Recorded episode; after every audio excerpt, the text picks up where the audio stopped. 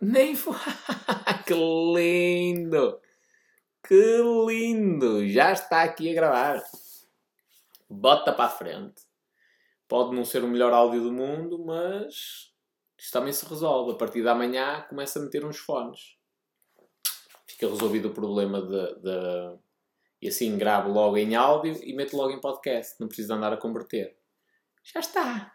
Já se... Isto é... Assim. A vida é assim, meus amigos.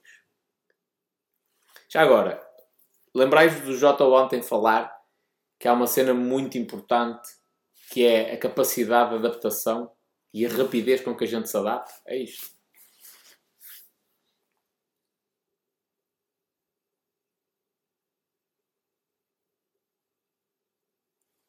Depois da live de ontem, só te esperas se aparecer uh, o Elon Musk. Ah pá, eu até lhe mandava um. É, é questão de vós me lembrar, que eu não tenho vergonha nenhuma. De mandar um áudio, um vídeo, um, seja o que for. Só não mando tipo uma fotografia minha nu, porque eles podem gostar e depois é, é difícil de gerir isso. Mas até isso mandava.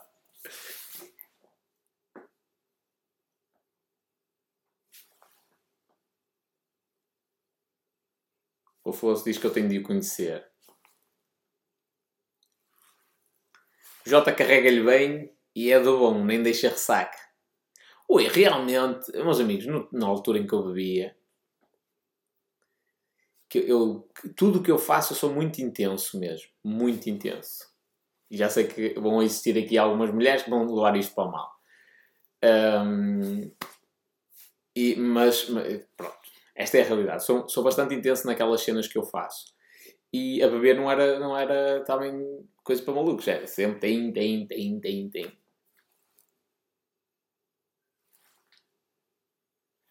Não parece nada frio, mas sou. Sou.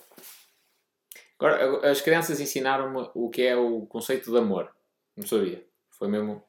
A primeira vez que eu, que eu senti um, o que é a, a cena de, de de o amor desprovido de qualquer tipo de segunda intenção foi uma vez na praia, estava sentado. E estavam dois, dois meninos, um menino e uma menina. Mais ou menos da mesma idade, aí, seis anos cada um. Cara, tem menos, cinco, seis anos. Um, pronto. E estavam e, e me estavam a perguntar tudo. Olha, o que é isto? Para que é que isto serve? E isto? E isto? E perguntava um e o outro também tinha perguntado. E eu tinha dado duas respostas.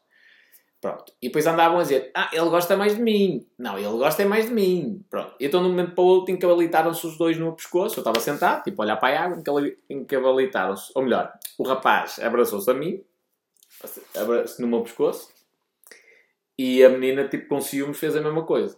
Pronto. E aquela, aquele, aquela disputa entre eles, pelo, pela minha atenção e pelo meu amor, uh, despertou em mim uma cena que, do género, ui eles estão a fazer isto sem segundas intenções, não é porque eu lhes posso arranjar emprego, porque eu sei mais do que eles. É porque eles gostaram de mim, só por e simplesmente. Não tenho nenhum objetivo sexual. Aquilo ensinaram-me realmente o conceito de afeto, de carinho. E aquilo abriu-me os olhos e eu, eu, a partir daí, comecei a prestar mais atenção à maneira como as crianças interagiam umas com as outras. A maneira como elas são puras, verdadeiras nos sentimentos delas. É gosto, gosto, não gosto, não gosto e dizem, expressam-no. Uh, e nós, ao longo da nossa vida, vamos nos tornando cada vez mais hipócritas. Porque vamos escondendo aquilo. Por exemplo, o que acontece aqui nas redes sociais eu não me importava que acontecesse no mundo, no mundo real. Se alguém chegasse à minha beira e dissesse assim, ao espanhol, não gosto de ti, devias perder mais tempo, mas era a responder às pessoas que gostam de ti e a ser menos agressivo. Se as pessoas chegassem à minha beira e me dissessem isso, me dissessem isso eu, eu gosto dessa frontalidade. Nas redes sociais não faz sentido. Eles dizem isto e depois na minha cara uh, se riem. Pronto. E então essa, essa primeira experiência abriu-me os olhos para, espera aí, eu tenho de perceber mais sobre esta parte da emoção.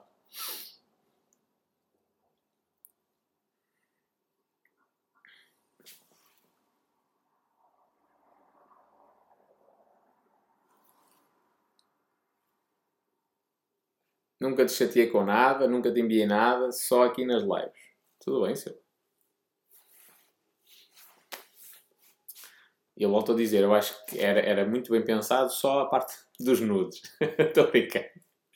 Só nudes. Só, aceito, só respondo a mensagens privadas se começarem por nudes. Começarem, tudo bem. Se não... Estou a brincar. E já agora, recomendação para toda a gente que aqui está. Pode ser engraçado e as pessoas podem ter prazer nisso, em enviar e em receber. Não estou a dizer o contrário. Mas o, o meu conselho de quem anda nas, nestas andanças da internet há bastante tempo é nunca fazer isso. Porque é meio caminho. Às vezes a pessoa que recebe não tem má intenção nenhuma, mas hoje é fácil aceder aos ficheiros do vosso telemóvel, é fácil aceder aos ficheiros do vosso computador. Isso já aconteceu várias vezes no passado, a menos que as pessoas não tenham problema nenhum em, em se acontecer essa situação, tudo bem. Se isso para vós for uma confusão, pá, tirar fotografias com, a, com uma cónica minolta, minota, que até rima com outra palavra, e, e enviai por correio. Da Maria!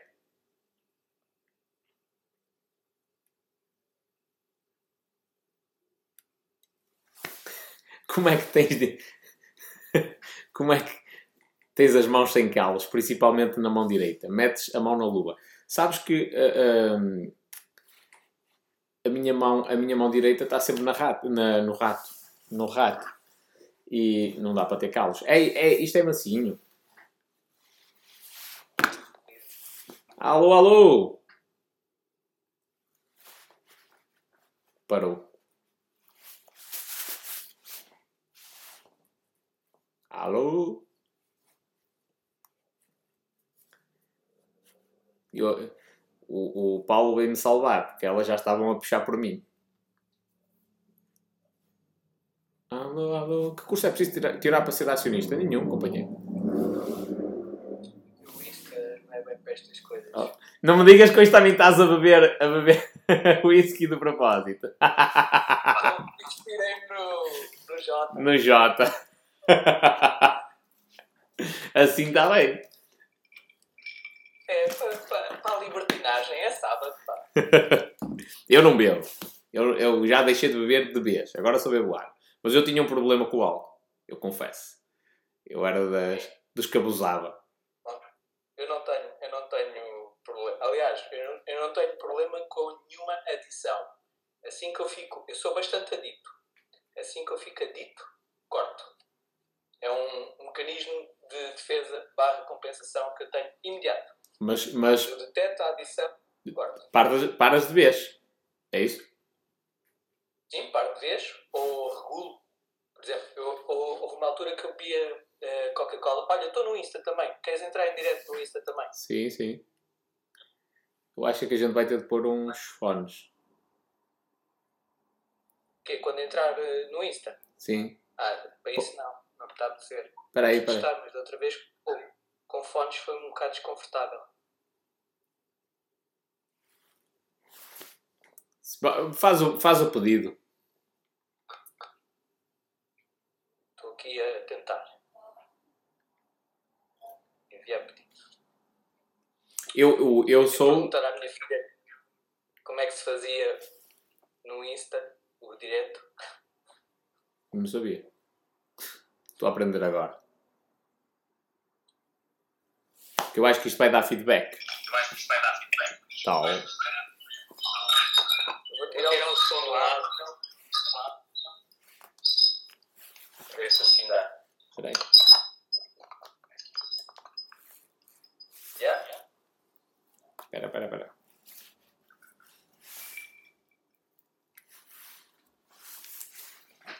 Espera que eu resolvo isto no Do estado. lado já está fixe.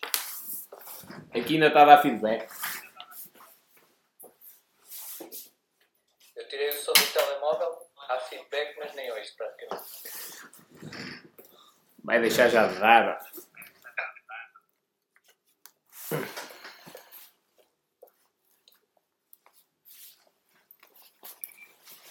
Boa noite, boa noite, boa noite a todos. Olá, Tiago.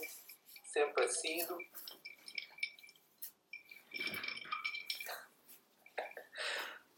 Só não tenho a energia do homem. Pô, que aquele gajo. O pessoal estava aqui a dizer. O pessoal estava. O pessoal que está no Insta, o som está ok. A priori agora não deve levar. Está a fazer eco, dizem-me aqui. Aqui também disseram, peraí. E agora? Não? Experimentar com fones. Mas se calhar tinha de tirar o Bluetooth de um deles. Tens fones com fio?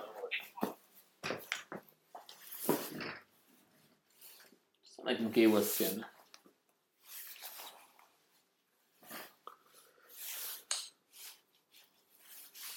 Alô, alô? Como é que está o som no Insta, povo? Está a fazer eco.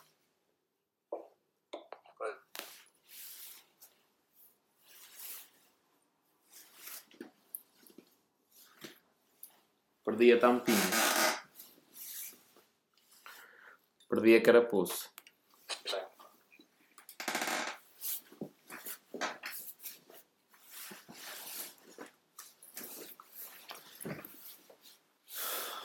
Oi?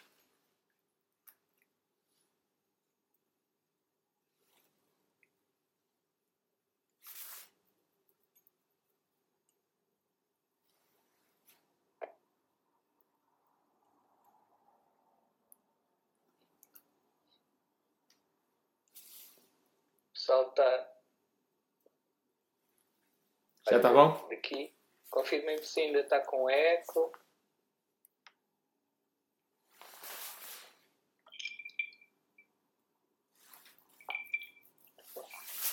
Eu estou-me a ouvir. Aqui está tudo ok. Também te ouço. Pronto. Pronto. Confirmam que no Insta está melhor. Ok, Então vá, vai ser assim mesmo. tranquilo. Olha, é, eu, Tema 2. a propósito, a propósito daquela cena, eu sou tecnicamente o que se diz uma pessoa propensa à adição. Mas também tenho essa característica. Quando, quando eu percebo que há qualquer, por exemplo, o álcool foi isso. Eu desde os meus 15, 16 anos que já bebo uma garrafa de whisky por noite. É miudito mesmo. E tu sabes que na cabine não é difícil. Eu, eu, quando era parvo, fumava. Mas na idade de ser parvo, né? quando tinha 14 anos, 13 ou 14 anos, eu fumava. E um dia o meu pai apanhou um maço de tabaco no bolso do meu casaco. Para, para minha sorte, o maço de tabaco não era meu, era de um amigo meu. Se me faço entender. Toda a gente tem aquele amigo que fuma. Mas eu vi, eu vi a minha curta vi- vida a passar à frente dos meus olhos em pouco tempo. Então achei que o tabaco era prejudicial à saúde Às costas. e parei. Não parei, não parei só por causa disso. Eh, isto foi quando tinha 14 anos, na altura começava a jogar voleibol e como queria ser bom naquilo e vi que não tinha muito talento, o melhor era cortar com as coisas que não ajudam. E tabaco é uma delas. Eu não, eu fui o contrário. Eu sempre fui jabardo. Nessa, de- eh, na parte da adolescência, sempre fui jabardo. E só para aí com 25 anos é que eu comecei a mudar mesmo. Com quase 100 quilos. Oh, espanhol, Ei, não tens fones, que é para ver se isto resolve. eu tenho, mas eu estou com um microfone lapela. É continua a dizer que está com muito eco. Não sei. Espera aí. Então, espera aí. Só se eu puser... fo- Não, não pode ser. Não, não posso pôr fones. E agora, povo? Bem, Dizer. vamos, vamos vamos falando. Então o Jota ontem, meu, que anda pica. o gajo, o gajo disse, disse alguma coisa de jeito, mas ele calou-se em alguma altura ou não? Houve ali algum- alguns momentos que sim. Mas é, é sempre a andar. E sabes que isso também tem a ver com o hábito dele das lives, acho eu. Yeah. O gajo entrou em modo, em modo débito, caraças. Sim. Fogo. Olha, o pessoal está a dizer que é só do teu lado que dá eco. Será que tens, eu faço então? Vou um. Te- Tens o iPad à beira do, do telemóvel? Tenho, mas só estou a ouvir aqui. Não sei. Só se a gente desligar. Só se for Desligar o quê? O Insta? o Insta. Pois. Oh, tenho aqui 28 pessoas a ver. E aqui- É assim, eles continuam, podem continuar, mas um de nós tem de desligar.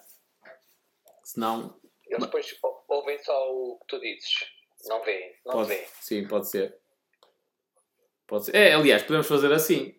Tu desligas a live. ah, tu desligas a live, eu desligo a live de- em conjunto, mas continuamos a, a partilhá-la.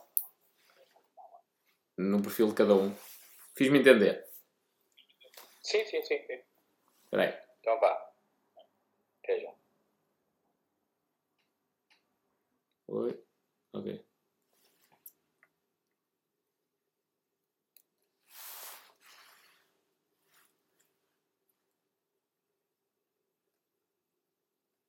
Cena. Tenho de iniciar a live de novo. O... Eu do Instagram fiz mesmo sair e voltei a entrar.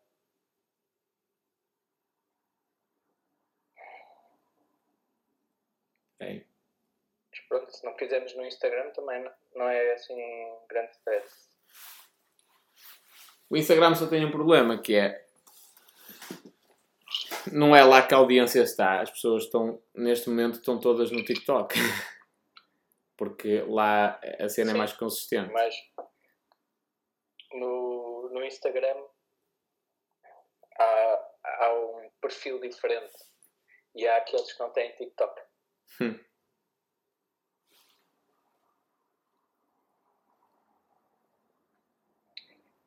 E a nova tentativa GME é nova? Já não é nova. Agora acho que isso é a AIDA eterna. Não sei. O quê? Co- Comando. Vai registrar a patente com comando. Não percas tempo com isso. Não sei se está arrestado. A brincar aqui, diga. Não sei se está arrestado. Há formas de dar a volta. Eu, tu, tu, se fores inteligente o suficiente para te antecipares e registar, não te esqueças que estás a registar uma coisa que um gajo criou com inteligência. Faço-me entender? Sim, mas não percebi. Eu percebi o que é que tu disseste, mas não consegui chegar. Ele pode, ele pode, ele pode e ele tem, com certeza, inteligência suficiente para dar a volta a isto. E até para, para te processar. Eventualmente. Não é? Basta ter gravado a live. Ah, faz sentido, faz sentido. Ficaste admirado a ter descoberto aquela cena? Yeah, descobriste uma careca, meu. Pô, também esses gajos do PA Consultores são. Solicitador. Foi, foi, foi curiosidade. Foi, ou melhor, foi, aconteceu por curiosidade por eu estar a falar da cena da Galp. E eles. Ei, eu consigo saber. Descobriram. Eles descobriram. Tranquilo. Ora bem, a live 2. Vamos à cena de ca- captar investimento, não é?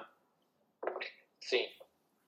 Olha, eu, eu, eu vou-te explicar primeiro que tudo. Eu já expliquei em áudio, mas é para o pessoal saber. Porque é que eu propus este tema? Normalmente o pessoal diz: Ah, eu tenho grandes ideias e tal, só que eu não tenho dinheiro, preciso de um investidor. Quando eles me mandam, Espera aí que agora estão-me a dizer que não, não te ouvem. Alô, alô, Fala. está lá? Pronto. Então o pessoal diz-me logo: Ai, porque eu não tenho, eu preciso é de um investidor, ai, os bancos não emprestam dinheiro. E a minha resposta normalmente é sempre a mesma, que é, pá, normalmente a falta de dinheiro é o problema mais simples que um empreendedor tem de resolver. Os outros são, às vezes são bem mais complexos do que a falta de dinheiro. Pronto. Então por isso é que eu acho que vale a pena nós falarmos sobre a cena de captar investimento para os nossos projetos ou, do outro lado, o que analisar para investir dinheiro nos projetos de outras pessoas. Tu já investiste noutros projetos que não teus. Já. E aprendi essencialmente o que não fazer. E o que é que não deves fazer? E deves fazer. Altura eu não tenho conhecimento que tenho, tenho agora e no, o, o, meu erro foi um erro muito humano, que é uh, nós projetarmos nos outros. Esperar que os outros tenham a mesma forma de estar que nós temos. Uhum. E quando apanhamos pessoal que não é. Aliás, eles nem são propriamente desonestos. Uh, são uh, pessoas com prioridades diferentes, diremos assim. E, e, estipuladas umas coisas e depois que não, não se vêm cumprir, foi o que na altura uh, aconteceu de errado. Eu acho já, já te contei isto numa outra live. Foi um, um negócio que me foi apresentado para compra de participação de uma empresa e obrigava a um projeto que eles tinham identificado um produto na Alemanha, uma coisa que ia. Eu já te falei, uma coisa uhum. que ia ser muito similar ao YouTube, ainda o YouTube estava a dar os primeiros passos, aquilo já conseguia fazer streaming direto em alta definição de, de qualquer uh, evento de vídeo e com a possibilidade de indexar marcas a palavras que fossem mencionadas em direto. Estás a ver? Imagina que alguém dizia estou com sede e se tivéssemos um patrocinador de água, imediatamente em rodapé passava um, uma sugestão de, de, uma marca de água. E isto até nas, nos diretos. Top! Foi o que essa empresa. É top. Foi o que essa empresa uh, desenvolveu. E atenção, estamos a falar de 2006, 2007, por aí. Ou até mais cedo, talvez. Sim. 2006. Sim, 2006. Isso era um projeto a bombar só aqui em Portugal para ser muitos milhões. Era. Acreditei no projeto. A empresa já, já estava numa situação debilitada. E para comprar. Eh... Espera aí que parou. Foi a minha net. Espera aí, fui eu, fui quando eu. eu entrei, e quando eu entrei com o dinheiro, o dinheiro era para pagar a autoridade tributária e segurança social e comprar parte do produto. Só que o que eles fizeram foi não pagaram a autoridade tributária e segurança social, pagaram a outros fornecedores que já deviam há mais tempo e me ocultaram. Hum. Portanto, cederam-me pressão de fornecedores mais próximos, mais íntimos, não dando prioridade às coisas das quais nunca se consegue fugir ou adiar para mais tarde. E então, com isso, não houve depois disponibilidade financeira para, uh, nem para o produto. Começaram a chegar as coimas e as execuções e a empresa implodiu. E eu, qual... um problema de Ed. Sim. Até porque o Estado, e, isto até foi falado num vídeo meu recentemente, a propósito de pagamento de ordenados, o Estado não facilita. É, tens de pagar ao Estado. Até podes ficar a ver ao resto dos outros todos. Ao Estado tens de pagar, senão... O Estado, o Estado que é aquele que negocia em sede diva desde sempre e para todo o sempre a vida de uma empresa, tenha ela vantagem com a venda ou não, se tu vendes uma coisa com 5% de margem, mas os 23% do que acrescentaste ao produto é do Estado.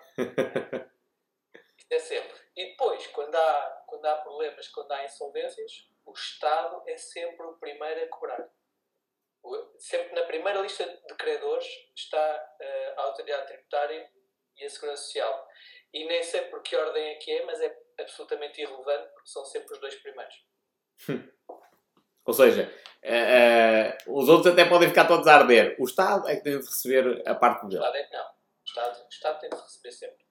E mais, o Estado pode inclusive ir aos bens pessoais do, dos sócios em algumas situações, quando se comprova que, que aquela vantagem foi decorrente de, de, do trabalho da empresa e os outros não. Ou seja, se houver, uma, mesmo que seja uma sociedade anónima, que agora já não há sociedade anónima, não é? Aquela sociedade por cotas. Isso, isso já não sei, isso já não é pergunta para mim. Estou-te a dizer das sociedades limitadas por cota, uhum. portanto, o, o, capital social tem de ser sempre garantido pelos sócios, e, e se houver alguma coisa para além património, o Estado, o Estado em algumas situações consegue ir buscar. Agora, o, o outro fornecedor, não. Ok. Caldamente. É bota para o Estado. O Estado não facilita. Mas olha, é, essa experiência que tu tiveste na. Essa péssima experiência, não é? Deu para aprender, mas foi uma má experiência. Ensinou-te essencialmente o quê? A investir nas pessoas? A analisar bem as pessoas antes de fazer investimento? Não, epá, eu não tenho a prática de investir em empresas. Eu já tenho os meus negócios para investir. Mas eh, fez-me aprender uma lição que tenho de analisar mais profundamente quando tal ocorre. E tenho de garantir de outra maneira. Uhum. Uh, há, há uma outra parte que nós temos de nos posicionar quando entramos numa empresa, uma delas que eu fiz bem na altura, foi abdicar da gerência. Portanto, eu quando, quando entrei, entrei logo como sócio, uh, sócio equivalente, portanto, as, as partes, uh, não, não, me, não me recordo agora a proporção, mas eu era igualmente talvez o segundo sócio, sócio mais importante, mas abstive-me da gerência. E como tal, não estando com a gerência, não sou responsável pelos atos da empresa. De, de má gestão, por exemplo. De uma má gestão, por exemplo. Eh, vou-te vou -te dizer, há muitos, muito pessoal do esquema, muitas vezes o que faz é põe um empregado como gerente. Calçamento. Ainda por cima, tenho o total controle sobre a... Total, entre aspas, não é? Mas tenho muito controle sobre a pessoa. Porque é uma coisa orgânica, né? Está lá, a empresa é dele, é o proprietário, se ele está lá a trabalhar, está a trabalhar. E paga-lhe o ordenado. Paga-lhe um ordenado e o outro é que é responsável. Foi essa cena. Lembras-te de falar daquele gajo do capital na área dos investimentos, que o capital social da empresa é 1000 euros, 990 de um gajo e 10 euros de, de, de, outro que é o pai dele, que não percebe nada daquela área. E curiosamente o que tem a cota de 10 euros é, o, é quem faz a gestão. Isso pode acontecer. Uh, quer dizer, se o, se o outro é que é o gerente, é uma, é uma coisa, né? Mas uh, as sociedades unipessoais, hoje é uma figura que existe sim, mas uh, que para, para existir tem de haver alguns pressupostos. E até eu acho, não quero estar aqui a dizer nenhuma baboseira, mas até acho que dependendo de, de, da atividade ou do volume de negócio, assim qualquer coisa, que já não poderá ser uma sociedade unipessoal ou tem de haver uma justificação muito forte para ser uma sociedade unipessoal. Entendes? Uhum. As, as sociedades por cotas, eu digo, por exemplo, eu, eu, o sócio da minha empresa é o meu pai. E nunca entrou nem com dinheiro, nem com trabalho. Só que quando eu criei a empresa, nem sequer havia sociedades unipessoais. Só tinhas a hipótese de criar a empresa com alguém. Tinhas de ter obrigatoriamente um sócio. Então meteste o teu pai. E o meu pai que foi a melhor coisa que eu fiz. Né? Imagina se eu tenho tido a namorada da altura. Estava lixado. Já agora, o, o, pessoal, o pessoal daqui pode não estar consciente disso, mas o pior negócio que pode existir é, pá, falando financeiramente, é o casamento. Às vezes constróis uma cena gigantesca e 50% de um momento para o outro. Mas também pode ser o melhor ativo. Também pode ajudar. Dizem que atrás de um homem de sucesso está uma mulher cansada. Sim, atenção, não estou aqui a desincentivar o pessoal a casar, mas, mas que na, o Jeff Bezos sabe isso na prática. Mas eu estou, eu estou. eu, eu, defendo que não, não é. Eh, os contratos são para os negócios. Para o amor não deve haver contratos. Ou, mas, ou seja, não há casamento. O, o papel em si, é isso? Yeah. Sim, eu também, eu também concordo com isso. Mas não. não és casado mesmo, casado, casado. Não? Ah, ok. Por, por, eu, eu, pelo ponto de vista das mulheres, de, de, do género, se quiserem, eu percebo o porquê de quererem. Ah, acho que é uma, é uma segurança extra. É fantasia. Sim. É fantasia, é aquele sonho. Pá. Sim. É, mas, é natural. Mas eu também concordo com isso. Aliás, não, não concordo com a cena de anéis. Isto é o meu ponto de vista. Anéis, eh, o, casamento no civil. Opa, o da igreja, lá está, tem a ver também com uma questão cultural. Eu não me importo, mas, mas não é a cena que a mim me cativa muito. Yeah. Mas pronto, vamos para os investimentos. então. Investimento. Antes que, antes que isto fique muito teológico. Sim. Porque o investimento nas mulheres é, é o pior. Não é o pior que se pode fazer, mas é o mais caro às vezes, não é? Olha, mas a grande cena aqui do pessoal é tentar. Eu, onde eu recebo muitas mensagens mesmo. Ai pá, eu precisava de dinheiro para abrir um negócio. E para mim não faz. Eu vi uma cena do Mark Cuban que ele disse assim: ó pá, pedir um empréstimo. Eu, eu sei que eu vou dizer isto e tu vais me atacar já. Que é pedir um empréstimo para, para, para, fazer, para criar uma empresa é a maior estupidez que alguém pode fazer. Foi o que ele disse. E porquê? Porque a estatística diz que 95% das empresas no final de 5 anos fechou portas. Ou seja, endividar-se. Eu, eu, concordo com isso. É? Atacar, não. Eu concordo. Mas tu não fizeste um, empre- um empréstimo para comprar a, a- a empresa, a tua parte da empresa. Fiz. Mas eu na altura tinha três empregos e fiquei com dois. Ou Ok. seja, o- anulei só o, o trabalho das 9 às 18, que passei a ser da empresa que agora era minha, Uhum. e fiquei com os outros dois part-time. Para ter garantia que o empréstimo era pago no matter what. Ok, ok. Estou a perceber. Eu- mas eu também concordo com essa visão do Mark Cuban. Porque é, é- Imagina, alguém que precisa de 20, 30, 40 mil euros para abrir, já estamos a falar aqui de valores relativamente baixos. Ahm, e se mete num crédito, ainda por cima, começa logo a ter compromissos. Logo.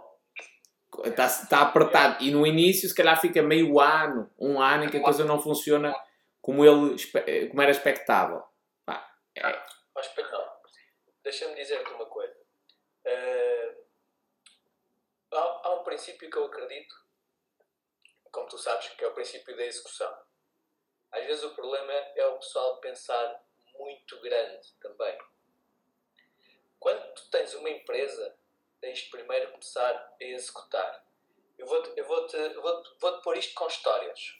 Ainda esta, ainda esta semana eu, eu falava com o- eu, eu disse, falava com o barbeiro que, que não está a trabalhar ele não estava a, a tratar de mim e estava a conversar comigo que gostava de pá, ter uma, uma barbearia já identificou um local um local que é num centro empresarial que, que, que é muito movimentado agora está um bocado condicionado pela pandemia, como é óbvio está muita gente em teletrabalho mas é, um, é, um, é um- uma vila que tem vida própria para sustentar negócios. Uma vila empresarial. Uma urbanização empresarial. Escritórios, não é fabril. Portanto, tudo, todos os pisos estão completos e preenchidos. E claro está que a empresa que faz a gestão daquele complexo quer ter o máximo de serviços para disponibilizar para os seus inquilinos. é? Uhum. Portanto, da parte da empresa há interesse em que haja uma panóplia de serviços e, inclusive, absorver um serviço que lá não haja. Então, ou seja, ele não tem concorrência. Inclusive, aquilo tem espaço para fazer uma divisória a meio e de um lado ser cabeleireiro de senhoras e do outro lado ser barbeiro de homens, cabeleireiro de homens.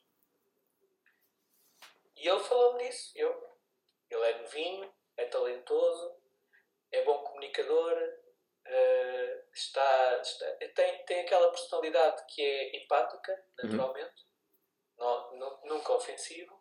Portanto, eu, eu- falta-lhe o quê? Falta-lhe eh, o método, falta-lhe a parte administrativa, a parte esquematizável, percebes? E, e foi o que eu lhe tive a dizer. Então vá.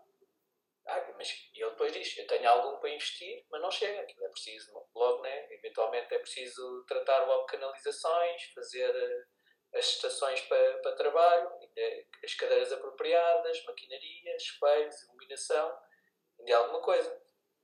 E que não é praticamente só um negócio, vão ser logo dois. Então o que é que eu lhe disse? Primeiro, tens de fazer um rácio da rentabilidade por estação. Tens de identificar quantas estações lá estão. Tens de ver negócios similares ao teu, no outro lado, o que é que precisam para, tu- para se tornar rentáveis. em relação ao preço por metro quadrado que tu possas negociar lá. Porque se eles têm uma loja, se eles são um, um, um complexo industrial, uh, corporativo, e têm uma loja que está vazia, é horrível para eles. Termos de imagem, De imagem. é horrível. Uh, na altura que atravessamos, mais ainda. Eles têm aquilo, ter aquilo parado para eles é só custo, mais nada. Para já, pela altura que atravessamos, abre-te a oportunidade para tu fazeres um contrato prevendo alturas idênticas e assim proteger o seu investimento.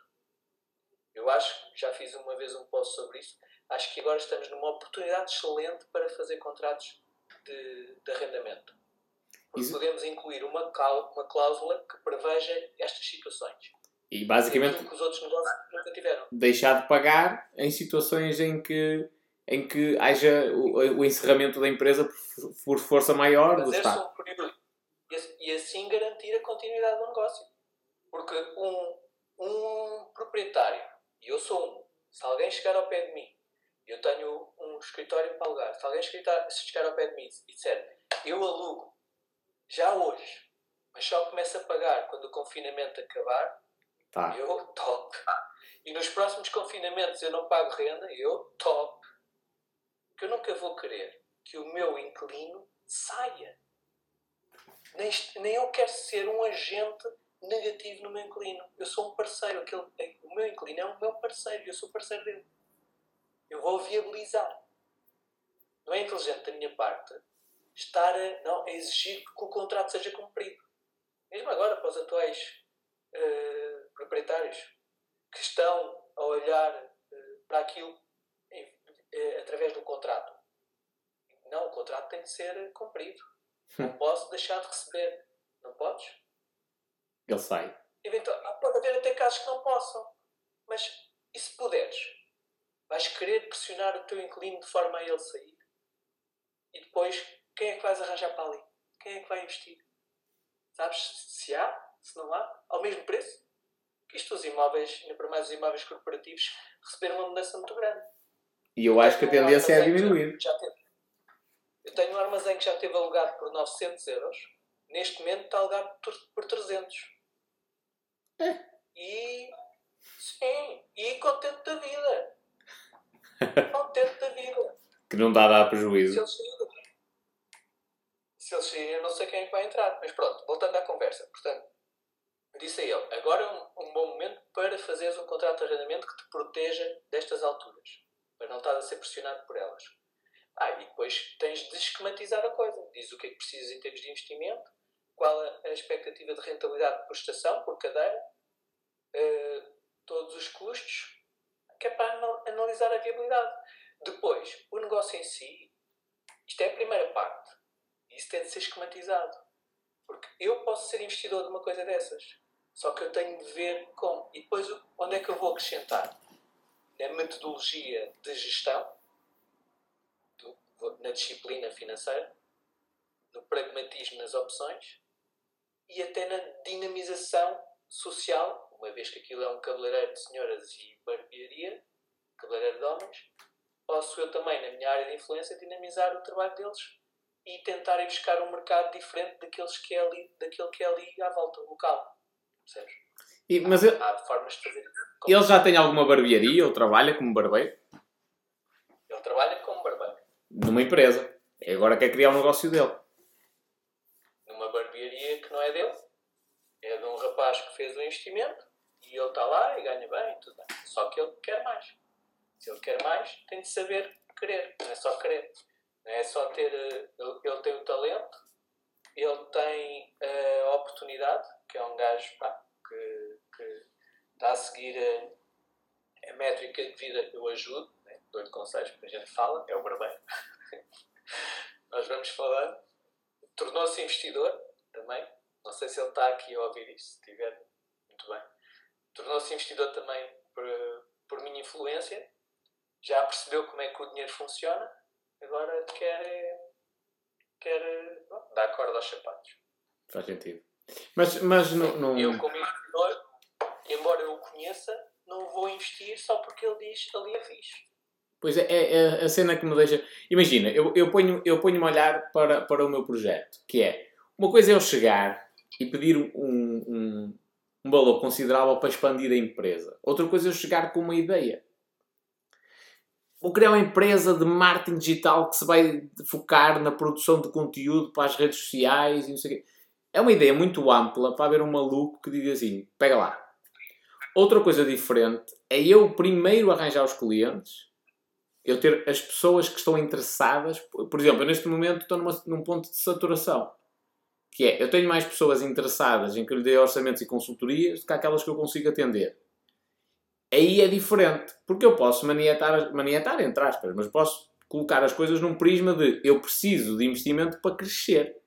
E aí eu consigo dar alguma garantia de rentabilidade. Quando é um, um projeto às cegas, o investidor vai olhar para quê? Não, não, nem, nem consegue prever eh, a rentabilidade anual. Olha, mas, mas, uh, mas muita gente também tem capacidade de fazer negócio e pensa que precisa de um investidor e não precisa de um investidor. Pois, isso também me faz confusão. Será que o, o barbeiro não consegue uh, cortar a barba nos escritórios com menos? No, no caso dele, ele, ele, ele já está servido Portanto, o que ele, ele para avançar tem de ser uma coisa que lhe dê escala. Uhum. E para lhe dar escala tem de ser com uma plataforma múltipla. Porque o ele sozinho já está, que é a situação que ele tem agora, e protegido até porque não tem de se preocupar com pagar renda nem nada. Faz sentido. Agora, portanto, essa, essa coisa é boa para quem não está a fazer nada. Para quem já está numa situação que tem um rendimento e está protegido, não vejo isso uma boa opção. Vejo quando é, quando é para gerar uma coisa com possibilidade de escala e para isso tem que ter estrutura. Uh, no caso dele, eu acho que sim que ele precisa de investimento porque no sítio onde é, principalmente, é preciso ter algum brilho, porque é um, é um local praia. É um, é, posso dizer, é o. Não, ainda não dizer, não dizer. dar ideias, não vai estar aqui alguém ouvir e tomar posição. Sim, sim, sim. Mas olha, mas estavas-me a dizer que grande parte do pessoal acha que precisa de investimento e não precisa. Também pode acontecer. Não, sei se é grande parte do pessoal, mas pode acontecer esse exemplo. Porquê? Uh, uh, uh, repara, mesmo o teu negócio, um negócio de e-commerce que, que, que, que consiga ter o primeiro canal com, com uma, uma estrutura simples como o marketplace ou assim, não é preciso grande investimento. Aí é preciso mais astúcia e, habilidade de comunicação do que propriamente dinheiro. Dinheiro depois pode ser eh, preciso mais para a frente, quando já eh, testou um modelo e quando há necessidade, porque é pertinente no tempo e no espaço, capitalizar aquele modelo de forma rápida para ele se tornar uh, comum. Aí pode fazer sentido. Isso, isso acontece-me quase todos os dias. Essa cena do, do, dinheiro. É o pessoal entrar em contato comigo e aí ao espanhol, olha, nós vamos fazer um site, vamos fazer isto e isto e isto e isto e isto. Enquanto não vendes pelo Instagram, orgânico, sem estás a gastar nada, provavelmente vais espetar. E eles não se acreditam. Tá, que, o que muita gente perde tempo e dinheiro aí para essas coisas que é by the book, o, o que dão lá no, se calhar na, em gestão de empresas, não sei. Uh, sei que gastar dinheiro num site. Pá, eu, eu, já vi planos de negócio que incluíam um BMW. para quê? Para a gerência. Para a gerência? Yeah. não há assim muito mais a dizer, né? E, e há, há uns tempos isso até era comum. Agora já é anedótico, mas não há, há 10 anos atrás era comum. Caltamente. E, pá, no fundo, isto pela, pela perspectiva de quem tem um negócio, quem tem, já tem, tem, vai bater tudo no mesmo. Tem que estar bem consciente das coisas, do que precisa e não precisa um, um, e, depois, e depois respeitar, porque nós depois temos uma. Eh, aqui em Portugal há uma perspectiva sobre o sócio, principalmente o sócio financeiro, ou seja, aquele que não trabalha, que é uma coisa por demais. É, as pessoas pensam que, ah, eu, eu preciso abrir um negócio, mas preciso de 50 mil euros. Mas não tem. Lá conseguem, entre família, amigos, e chegam a um gajo qualquer que tem. Acredita no projeto, entra. Mas ele não deu o dinheiro. Ele Emprestado. comprou uma coisa que é o negócio. Ele espera não só ser ressarcido, como ser ressarcido com mais-valia. E é digno. Geralmente, quem precisa de dinheiro não aprendeu como é que o dinheiro funciona e tem aquela perspectiva de ai, passado um tempo, eu é que estou a trabalhar, ele só deu o dinheiro e aquela pequena mesquinice, estás a ver? E agora ainda tenho de dar isto, ele não faz nada e ele está a ganhar e eu mal tiro para mim. É o que é. É o que é. É o Tu tinhas inconveniente. os 50 mil. Não tinhas os 50 mil. Foste comprar. Então fosses comprar ao banco, o banco ainda fazia pior. Chegava uma altura que se tu não cumprisses, ia, e punha-te na merda, ainda ia penhorar a tua casa, e à conta disso discutias com a tua mulher, ainda ficavas sem a família e, e tudo. Hum. Mas não, tiveste a sorte de um gajo tomar a iniciativa, acreditou em ti. E tu agora estás preocupado com o dinheiro que tens de pagar a um gajo que acreditou em ti. Eu, eu, eu acho que essa cena também acontece muitas vezes.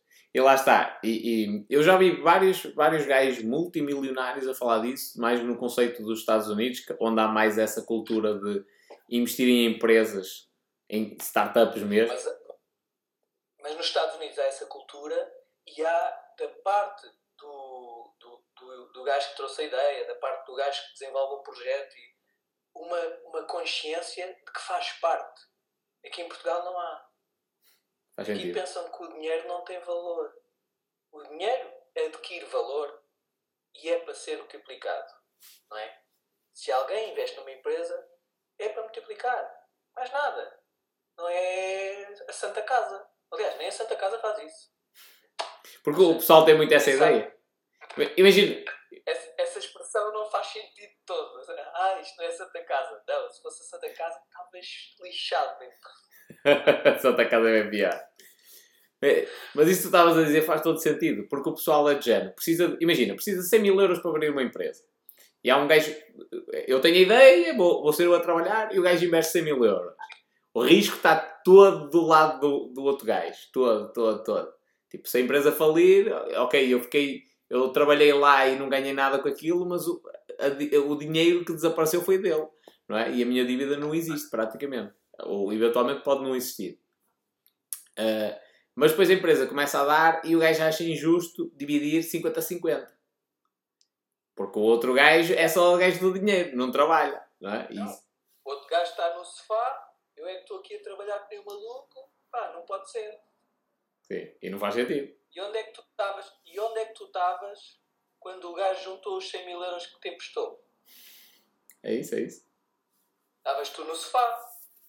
Sim, Porque eu acho que o pessoal, o, o pessoal usa esta, esta, esta desculpa de eu não tenho dinheiro como forma de, de justificar.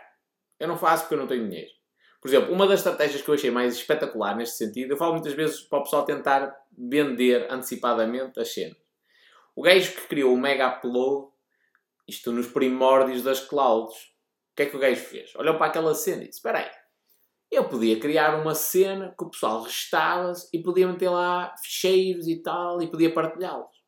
Mas era só uma ideia. O que é que o gajo fez? Comprou um domínio, criou uma página, explicou aquela, fez um anúncio no Google a explicar. Não foi no Google, já não me lembro onde é que foi, mas foi num, um anúncio no sítio qualquer a explicar a cena, mandar pessoal para o site e o pessoal registava-se.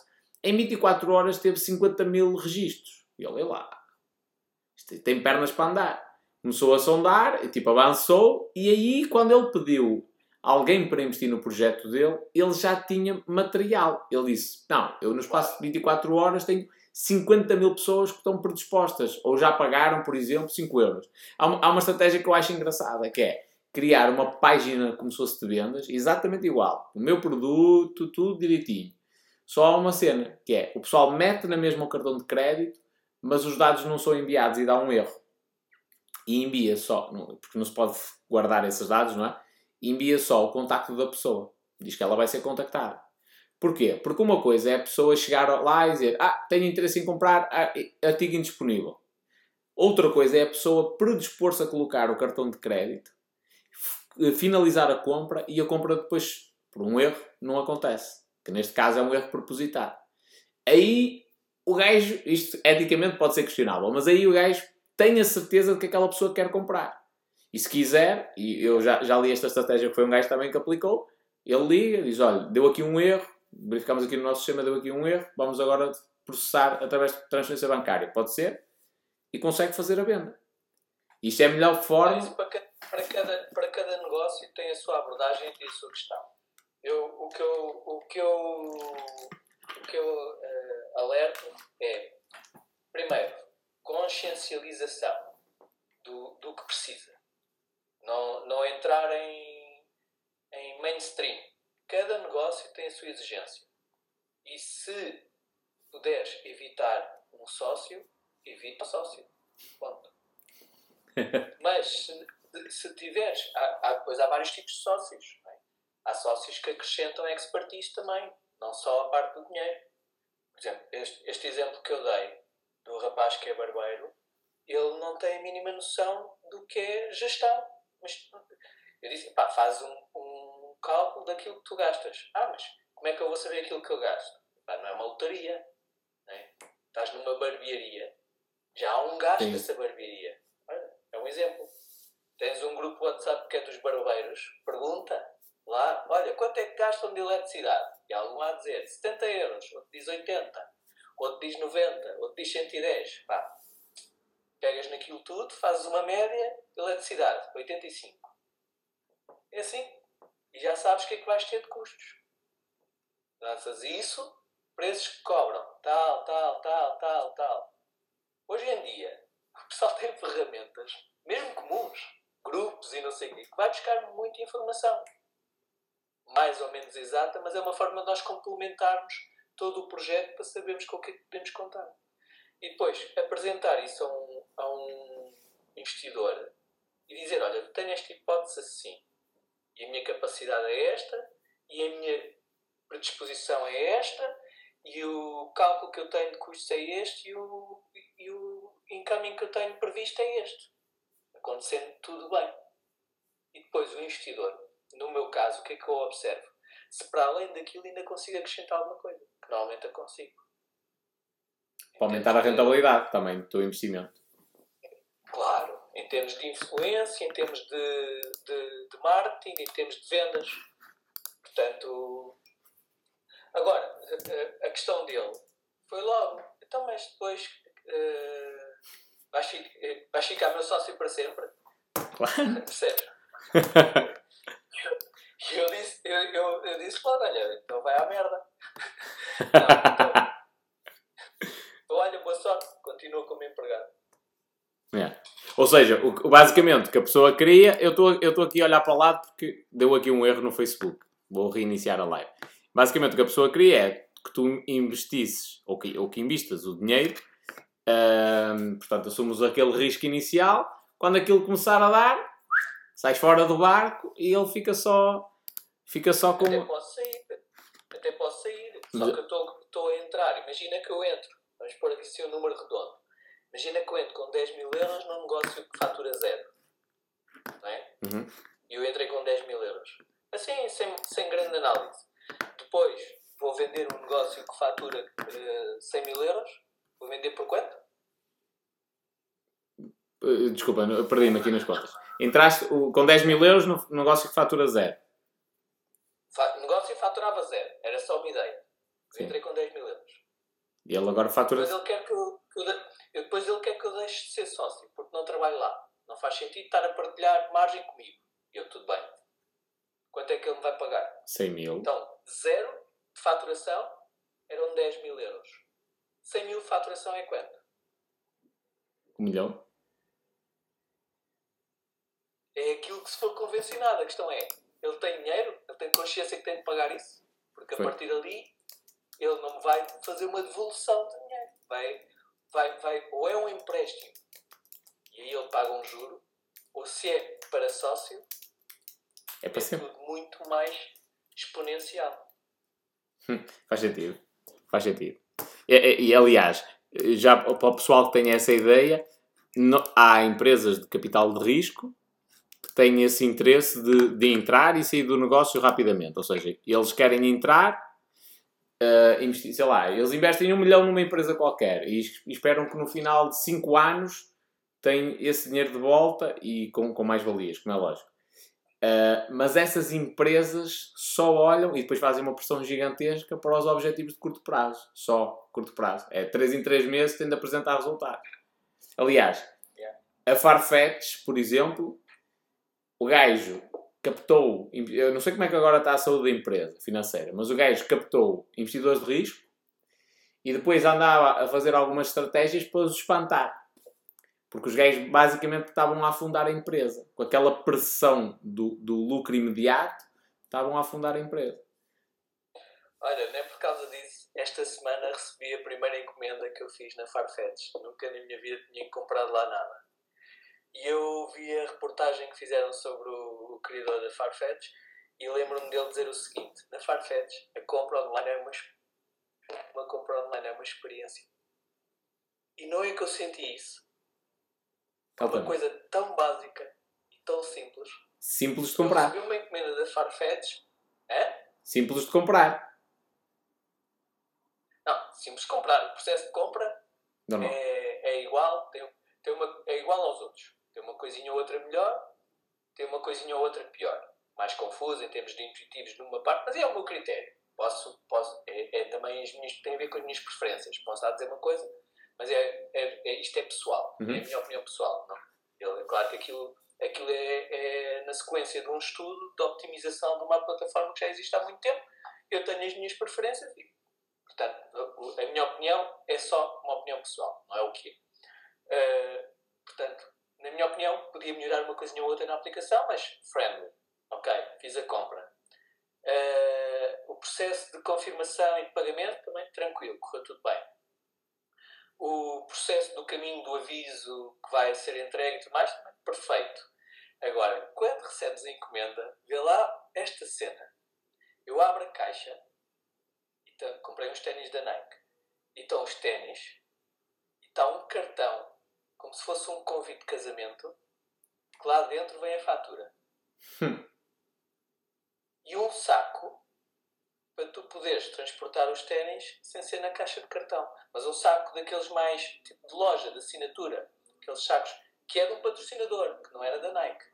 Ou seja, alguém que quer veicular a sua empresa dá os sacos à Farfetch. E ainda deve pagar. A Farfetch as encomendas, e se calhar ainda pagam.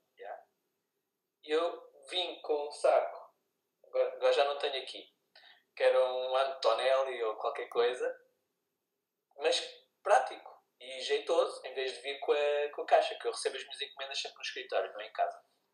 E, e a.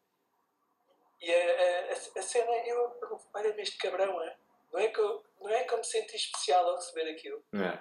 E são é a mesma cena do pequeno detalhe. Sabes eu, eu comprei o meu iMac e, uh, e a, a, Apple é, é, muito boa nessa cena. Aquilo traz, uma, não sei se tens algum, mas traz uma caixa por fora de cartão, depois traz a caixa dentro do computador.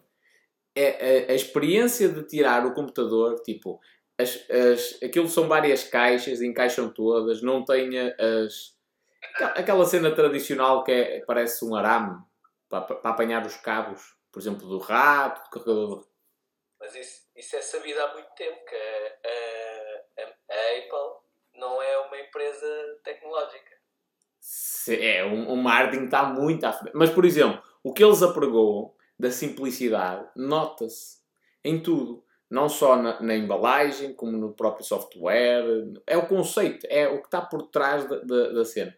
E, e, a cena do, do, de desembalar o computador é uma cena do outro mundo mesmo. É, para quem, quem, quem é perfeccionista, tipo, a caixa do, do teclado encaixa perfeitamente num, num espaço vazio, aquilo vem tudo direitinho. É incrível. E é essa cena, é uma experiência. Ou seja, o, o utilizador, a partir do momento em que compra o computador, ele não quer saber se a máquina é boa ou não. É a experiência que ele tem, é o é o que faz a diferença.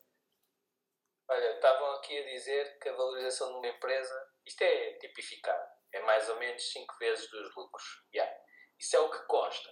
Ou seja, algum, alguma empresa precisa de um sócio e sócio entre, se algum dia eu quiser, o sócio foi fundamental ao início, mas depois não tem participação ativa na empresa e não há interesse em mantê-lo, em mantê-lo porque pode eventualmente até estar a afundar a empresa, como aconteceu com o Farfetch, é natural, isso pode acontecer, é um facto. Geralmente aponta-se para aí, por 5 vezes o, o, o, lucro, mas isso também é muito relativo. O lucro dessa, de, desse sócio. para sair a valorização da empresa. Imagina, a empresa uh, fatura 100 mil, ok? Uhum. E desses 100 mil, o lucro são 20 mil. Então a empresa valerá 100 mil. Se o sócio tiver 50%, tem que dar 50 mil em, uh, ao outro sócio. Okay. Para ficar com a, com a parte dele. Percebes? Isto é em termos genéricos. Claro, depois implica, há outros fatores que influenciam a nível de património, por exemplo, eh, a nível até de ocupação de mercado, porque isso também são, são questões. Né? Um negócio que tenha, por exemplo, um monopólio, né? Um negócio em que haja optimização fiscal através do reinvestimento, por exemplo, também não é honesto, quer dizer, está-se a utilizar parte do lucro para reinvestir na própria empresa, faz supressão do lucro. Sim. Então, depois o outro sócio, no fundo, está a participar também no reinvestimento para o futuro da empresa. Estás a perceber? Sim, sim, sim. Há outros fatores que têm de ser considerados. O Flávio Augusto, que é um, é um é bilionário, mas é né, no conceito brasileiro. Uh, ele, ele diz que normalmente a venda de uma empresa é por 10 vezes o valor de, o valor de, de faturação atual da empresa. Era. Era? Era passado. Agora, presume-se, o ponto de partida é 5 vezes. No passado foi 10 vezes. Mas isso quanto tempo, mais ou menos? Eu, eu, se, for a vender, eu se for vender a minha empresa, hum. não, considero, não considero menos que 15 vezes. Por todos os outros fatores Mas que falaste. Com, com os restantes fatores. Fatores esses são, primeiro, não haver passivo. Segundo, ter hegemonia de dois setores e monopólio de outro. Ou seja, estás, estás, basicamente estás a dar o ouro ao bandido. Vender por 5 vezes era dar o ouro ao bandido. Qualquer empresa. É. Não, vendia sequer, não vendia. Prefiro continuar a trabalhar lá. Tenho, tenho mais rentabilidade a trabalhar lá do que a vender. Olha, ainda bem, que, ainda bem que falas isso da rentabilidade. Porque... Ah, atenção, outro fator importante é a vontade de vender com a vontade de comprar. Uma das partes pode estar mais interessada. Vezes, ou 10 vezes, né? Se, há, se não há vontade de vender e há vontade de comprar, pode chegar até aos 50 vezes. Né? Faz sentido. Faz Aliás, sentido. eu soube do negócio assim, esta semana. O, a, a Tesla montou o, stand deles em Massamá. Aproveitou umas instalações que já eram de outra marca automóvel, estado lá, não sei bem qual era. Uh, e, e, e às tantas precisaram de aumentar o espaço só para parqueamento. Vizinhos deles era uma estação de lavagem de, de tipo elefante azul. Ou, uhum. Não era o elefante azul, mas era um ponto de lavagem de carros. E andaram lá atrás do homem. Esse homem é, é um gajo perfeitamente estabelecido nos negócios. Tem, não sei se tem 10 centros de lavagem, não precisa de vender. Não precisa.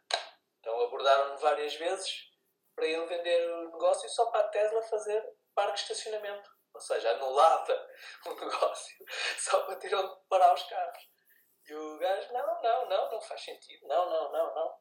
Até que chegaram a ele e disseram, olha, só pelo terreno nós estamos autorizados a dar 2 milhões e meio. Pode levar as máquinas, pode levar tudo. Nós não, não nos interessa as máquinas, só o terreno. 2 milhões e meio. Ele é lá. achas 2 milhões e meio é 5 vezes o lucro de uma autolavagem com, sei lá, tinha para aí 10, 10 corredores, 10 pontos, à moedinha, 3 euros não. cada lavagem. nunca jamais a tempo algum. Primeiro que ele fizesse 2 milhões e meio ali. Ele vendeu. Muito. Claro que vendeu, ainda por mais ficou com as máquinas. Pôde vender as máquinas ou pôde aplicar no outro lado. Vendeu na hora. Mas não foi 5 vezes. Nem 10 vezes foi. Foi muito mais que isso. Por isso é que também outro fator muito importante é a vontade de vender com a vontade de comprar. Faz sentido. Até porque pode às vezes ser um gajo que já está farto da empresa e quer é despachar aquilo. Claro. e ele, olha, vai agora. Vai por 5 ou 6 vezes ou uma coisa assim. Quando, quando foi a crise financeira, houve oportunidade de comprar empresas. E eu estava alerta. Empresas da minha área, por exemplo. Eu, na altura, portanto, eu comprei uma empresa no Porto para arrancar com a minha delegação do Porto. E era uma empresa que estava em dificuldade. Não. Eles, era uma empresa eh, que se eles, se eles, eles forem inteligentes. Eu, eu, no, eu no meu pro- projeto de expansão, eu sempre que entendi, eh, portanto, eu tinha, eu tinha como eh, objetivo ficar com a hegemonia do setor da distribuição em óticas. é? Sempre que, eu- que havia outro, outro agente, outra empresa de estafetas, outro operador igual a mim, com a mesma natureza, de estafetagem, não é distribuição, não é cronopostos ou nada, isso é distribuição. Estou a falar de estafetagem. Para que entendam, a distribuição, se não entregar, eles encolhem os ombros, o estafeta, se não entregar, está lixado. Percebes? Portanto, é um Distinção básica.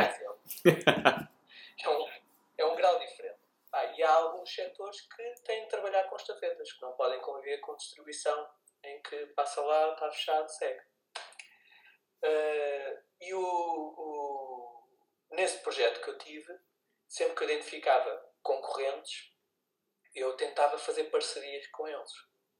Aqueles que não faziam parceria comigo, eu lamentava, mas isso ocorreu com duas empresas aqui de, de Lisboa e a do Porto eh, não, não ocorreu, a do Porto aceitaram. E outra empresa aqui de Lisboa aceitou.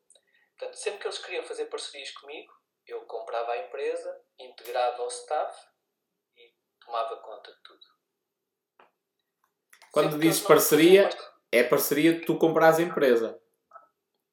Eh, numa sim, noutra não. Há várias coisas, mas pá, não, não vale a pena estarmos a alongar nos moldes do negócio. Outra, outra, outra, o- aos outros que foi proposto, foi outras duas que foi proposto, recusaram.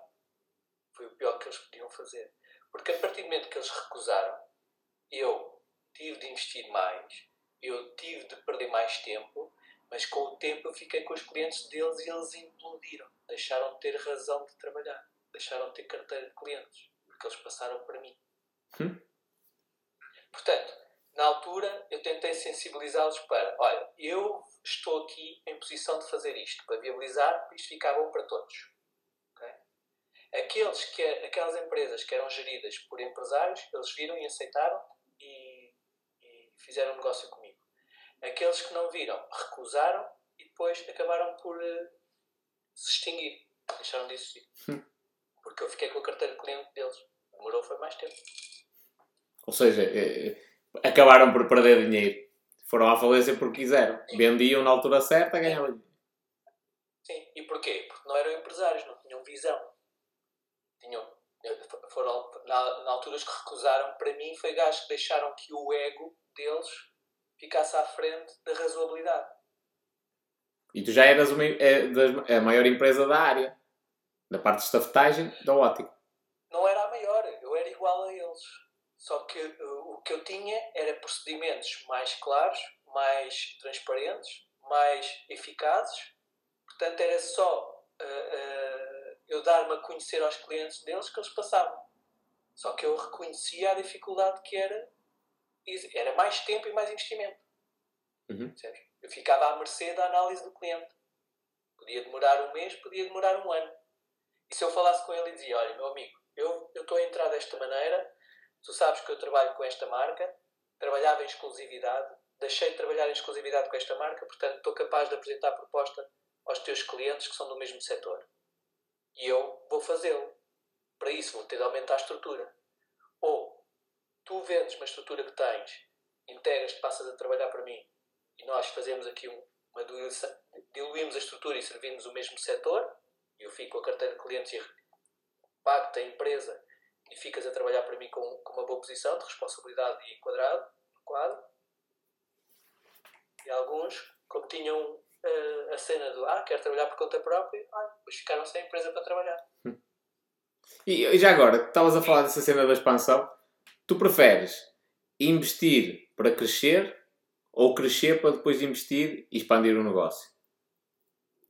Crescer no sentido, ou seja, investir dinheiro para crescer a empresa, para aumentar uh, mais instalações, mais funcionários e depois ir à procura de novos clientes, ou uh, crescer, ou seja, ganhar novos clientes e, e chegar àquele quase ponto de saturação para depois ter a capacidade ou pelo menos a segurança de investir. Ver como é que eu te consigo explicar isto. Há muitas coisas que eu sinto, mas posso não conseguir transmitir. É assim, é, eu não sou muito esotérico, sou muito prático, pragmático. Mas a explicação vai parecer esotérica. Se tu uh, criares uma estrutura para servir uma possível necessidade, parece que há como uma, uma comunicação das forças, do universo, das energias. Eu estou a perceber. Sempre, sempre, que eu, sempre que eu fiz um avanço, o avanço justificou-se mesmo sem eu procurar. Ok. Ou seja, tu investes, é quase como se investisses às cegas, acreditando que vai correr bem. É, se eu conhecer bem, se eu conhecer bem o negócio onde eu estou e eu sentir que posso fazer alguma coisa para melhorar aqui ou ali, assim que eu faço essa coisa, eu melhoro aqui ou ali. A coisa é orgânica, quase, estás a ver? Sim. É, é um, é um processo natural. Só que tens de estar muito por dentro. Tens de estar a fazer, se estiveres a fazer um esforço mental, já te podes estar a enganar. Sim. Tem de ser uma coisa natural. Hum. Eu vou-te dizer um exemplo prático. Tu sabes que eu mudei de instalações em Lisboa em agosto e no Porto em, em janeiro. Repara, mudei em agosto do ano passado e em janeiro deste ano. Covid.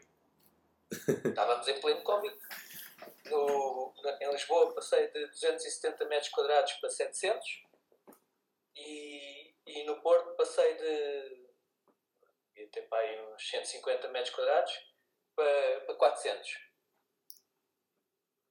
e isto na expectativa que havia de ter clientes que eventualmente decidissem ter stock numa altura em que está tudo em teletrabalho. As decisões não são tomadas em teletrabalho as decisões não são tomadas. É só mantido o trabalho em linha corrente. Numa altura em que toda a gente está a ser pressionada por quebra da economia em geral, e eu trabalho, eu não, eu não faço B2C, mas o cliente do meu cliente trabalha ah. para, para, é, é retalho, trabalha para o consumidor final. Então, eu avancei na mesma. E eu estou a, a, a, tratar das mudanças, a tratar de procedimentos tão básicos como contratos de energia, contratos de, de, de internet e tudo mais, as transferências, o alarme, essas merdas, e a cair em e-mails de consultas que se me caíssem na altura em que eu não tinha espaço, não conseguia sequer responder. Estou a perceber. Eu, eu, uso, eu uso isso na, na parte das ideias. Por exemplo, uma das formas é colocares uma folha, numerares com vários, vários itens para ter ideia, sei lá, eu vou, eu vou criar anúncios para a central mensageiro e coloco tipo, vou fazer 20 anúncios. A partir do momento em que eu meto esse número, o meu cérebro vai pensar. E o que tu estás a dizer é mais, um bocadinho, é mais ou menos um bocado desse, dessa forma, que é, tu já cresceste a empresa, agora há de vir de alguma forma ocupar-se aquele espaço. Agora é assim, as coisas acabam por. É, é, é mesmo orgânica, é a melhor maneira que eu tenho para explicar isto. Tu crias uma capacidade e ainda nem deste a conhecer a capacidade, parece que ela já é necessária. Percebes? Já tens aquele Mesmo uma nova capacidade. Yeah? Porquê? Porque se tu conheces bem o negócio, como que sentes isso? Sentes que essa necessidade vai chegar. Estás por dentro. É muito, tens de estar por dentro. Por isso é estar em contato. Estar em contato com o negócio e não só. Estar em contato com, com o que se está a passar com a sociedade, com a sociedade de consumo e com a sociedade empresarial. As novas, as novas trends, as novas formas de estar, tudo. Tudo é dinâmico. Mas, mas tu estás dentro, vês isso de forma natural. Olha, eu tenho, eu tenho outra dúvida para ti. E é, essa dúvida tem a ver com os vários negócios que tu criaste, não propriamente com a cena da central mensageiro, que é qual é que tu achas que é um valor aceitável para alguém criar uma empresa? Eu sei, eu sei, eu sei que difere, difere do tipo de negócio, o que é que tu tens de comprar ou deixar de comprar. Imagina, tu tiveste a discoteca, é um valor, não é? Apesar de só fazeres a gestão, a discoteca era só gerir, mais nada. sim, mas, tiver, mas tinhas noção de quanto é que foi preciso para criar aquilo. Eh, não, noção não tenho, mas muito. Isso é, são sempre investimentos muito grandes. Ok. E, mas negócios mais pequenos, por exemplo, o negócio da distribuição de pão e de, e de, de, de bolos. Ah, isso, isso, isso faz-se para aí com 10 a 15 mil euros. Não, não, não muito mais que isso. A maior parte, aliás, a maior parte dos negócios faz-se com 10 a 15 mil euros. Negócios assim, Hum. pequenos. E implicava contratar o funcionário, certo? Funcionário, implica, implica compra de carrinha, dois funcionários, eh, isolamento isotérmico da carrinha e material de embalamento. Pô. E 15 mil euros é, é suficiente para isso? Claro, é preciso é voar baixinho. Não vou comprar uma carrinha nova, Uhum. não, não é?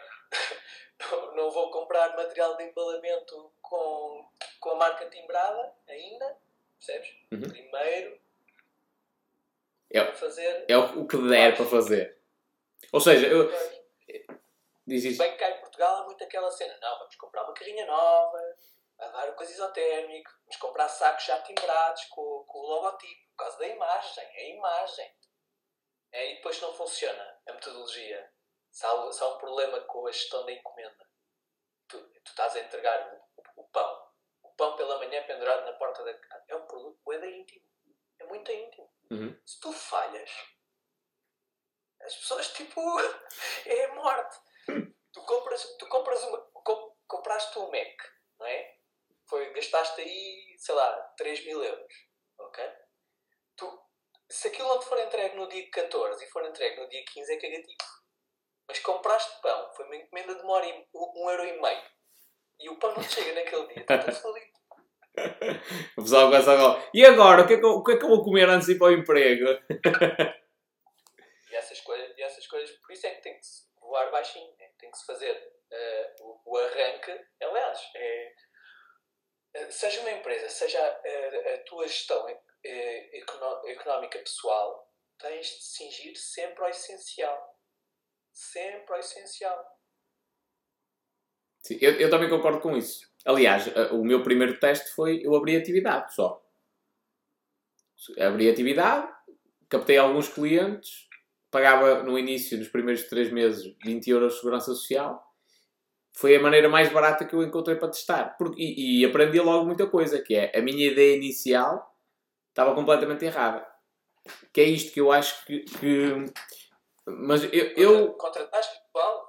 não, não, não, não, não. Por acaso. Ah. Não, nem pensar.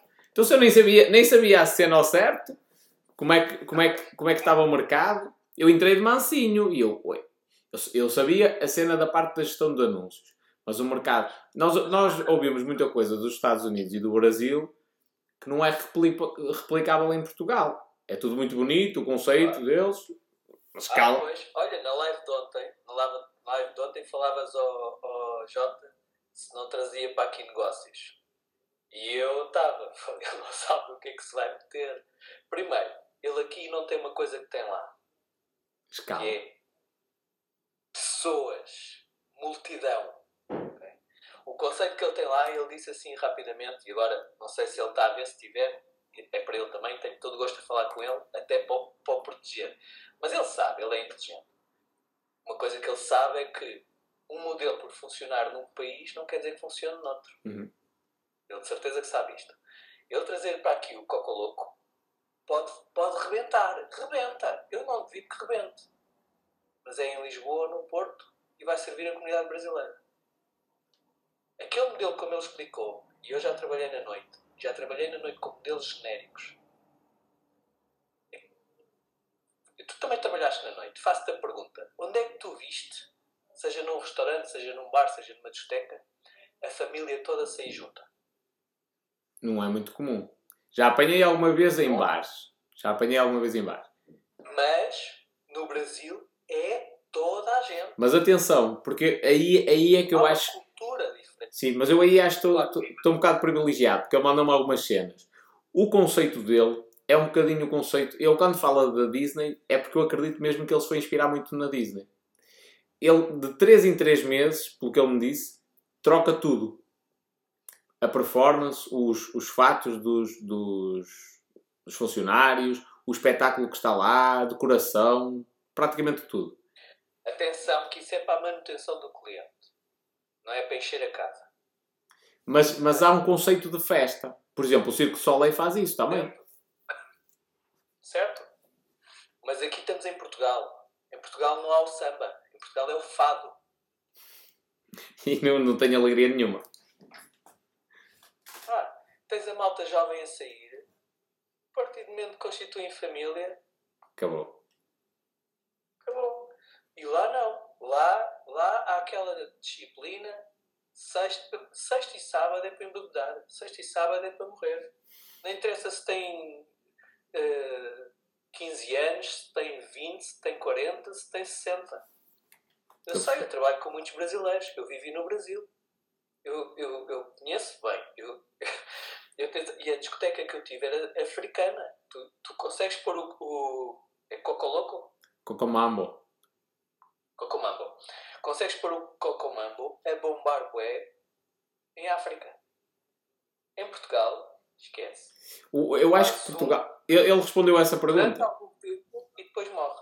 Eu perguntei-lhe isso. Eu disse: Tu vais para Portugal porquê? É a experiência para depois entrar no resto da Europa? Ele confirmou isso. E no resto, assim, para expandir, eu, eu, eu acho que faz todo sentido. Até porque o, a Faz cultura sentido, mas brasileira. sentido. Ele- ele lá tem, mas ele lá tem 400. Aqui faz sentido. Um em Lisboa, um em Madrid ou em Barcelona, um em Paris. Percebes? Uhum, estou a perceber. Porque vai servir a comunidade brasileira. Mais nada. Não é mais nada. Claro que vai- vão uns pozinhos ou outros de outros. E o pessoal que viaja, e os turistas e não sei o quê. E por isso é que tem que estar na- nas metrópoles. Faz sentido. Sim, eu, eu, lá, já fui, já fui a discotecas a Vila das Aves ou coisa assim do género. Pá, aquilo é terriola. Mesmo aqui na minha zona, isto é terriola. A minha zona tinha uma discoteca que era a antiga Starlight que começou porque trabalhava com os excluídos de todas as outras discotecas. Toda, toda a gente que levava corte nas outras discotecas ia parar ali. Resumindo, o ambiente era pesadíssimo, só pessoal a gostar de Eurodance, era tipo 80% homens ou uma coisa assim do género. Pá, funcionava e o gajo ganhou dinheiro durante muitos anos. Mas o conceito tinha de ser tipo o contrário das outras discotecas. Aquilo era pessoal que metia-se na autostrada, ia até ao Porto, levava corte em 3 ou 4 casas, pá, não há mais nada, vamos até ali. E não... Não, mas uh, uh, uh, a, cena, a cena funciona. E o, e o, eu percebi, está bem bolado. Não tem o efeito de escala que tem uh, no Brasil. Independentemente de qualquer coisa. Vai ter grandes casas, vai, mas só nas metrópoles. E mesmo assim é tudo a prazo. Porque as- na Europa funciona-se de maneira diferente. Na, na Europa funciona-se por trends. Lá no Brasil é diferente. Lá no Brasil não é tanto por trend. Sabes que eu acho. manter uma coisa no hype muito tempo porque tens uma densidade demográfica enorme. Me- é- Mal comparado seria como chegares lá e montares uma casa de fado porque aqui tens 5 casas de fado. Percebes? Lá, lá não ias ter 5 casas de fado. Ias ter uma, se calhar duas, uma no Rio de Janeiro, outra de São Paulo e acabou. Mais nada. Porque os brasileiros iam, iam, iam uma vez por ano. Não iam todos os fins de semana.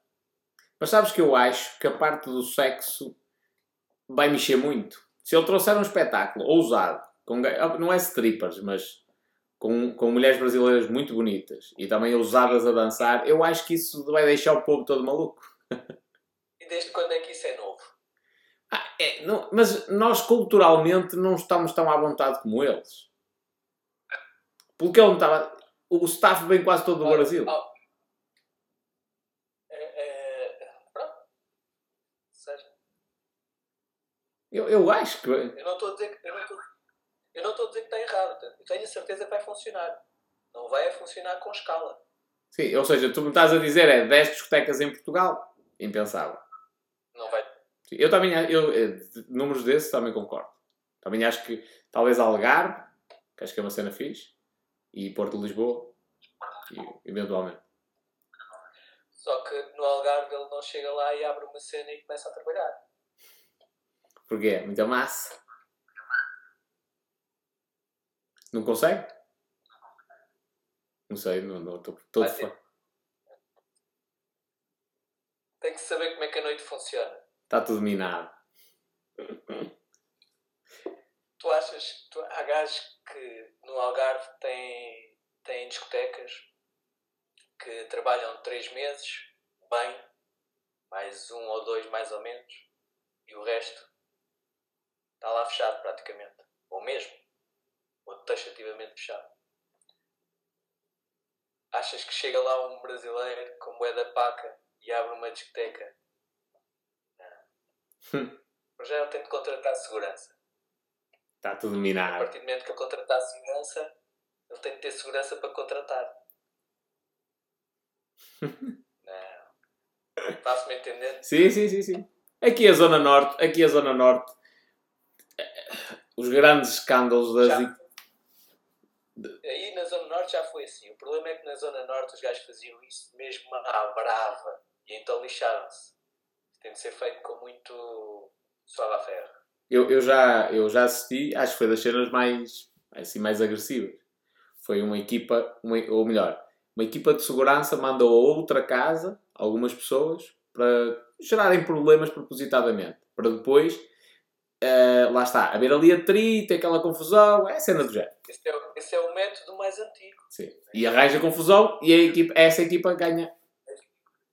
Tens de comprar segurança para prevenir a insegurança da própria segurança.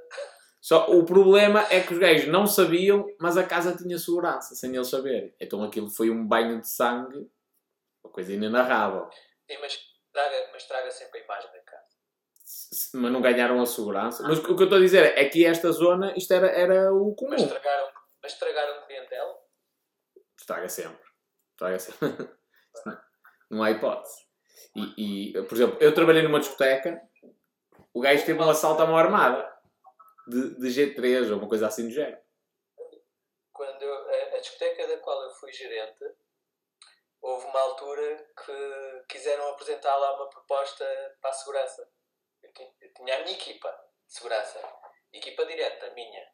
Mas depois eles têm de estar eh, assignados a uma empresa que tenha a licença do. Portanto, a licença do MAI ou o que é que é para aquilo. Não só, não só os seguranças têm de estar formados, têm de ter a formação específica, como a empresa tem de ter a, a- a certificação para poder prestar aquele tipo de serviço. E um dia, há uns gajos que me contactam, querem-me apresentar uma nova proposta. E eu, está bem, marquei com eles. Chegam-me cinco gajos, o mais pequeno devia ter pai 1,90m. Eram largos como o caraças. Tudo do país de- dos países de leste. Quatro não falavam, só um é que falava um português corrente, sempre muito simpático. Aquele gajo com dois metros e a simpatia em pessoa. Entraram no- na minha sala, o meu gabinete tinha para aí 2 por 4 Havia uma secretária e mal. Eles ali ocupavam toda a parede, estás a ver? E eh, fizeram uma conversa que eu poderia conotá-la de persuasiva. É, ou aceitas ou estás fodido, amigo. O aceito está a estudar. E eu, e eu fiz, a, pá, fiz a- aquilo que tinha de fazer na altura. Fiz um discurso do NIM. Que a responsabilidade dessas coisas não são comigo. Eu sou gerente da discoteca, mas só da discoteca como eh, porta aberta. Não sou eu que determino os contratos e, e os, e os serviços. E mandei-os para quem de direito. e ele agora que se zimera. E ele percebeu, mas eu percebia cinco gajos destes para entregar uma proposta. Aquilo não é por acaso. É, claro. E depois, quando, quando a reunião acabou, abri a porta do gabinete para eles saírem, estavam dois dos meus seguranças coladinhos à porta. para ver o que é que se passava. Já... Ah, estavam ali para o caso de qualquer coisa. Uma vez, fiz, uma vez fiz uma festa, olha a ironia, fiz a, a festa do imigrante no cartódromo de Baltar.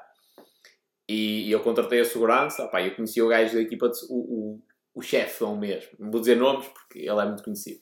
Liguei, opá, é preciso de um segurança, só quero um segurança, só um gajo para estar aqui à porta, na boa e não sei o quê. Opá, e o gajo, hum, deixa eu ver quem é que eu vou meter aqui, o que é que se vai passar aqui. Teve de ir lá ele ver.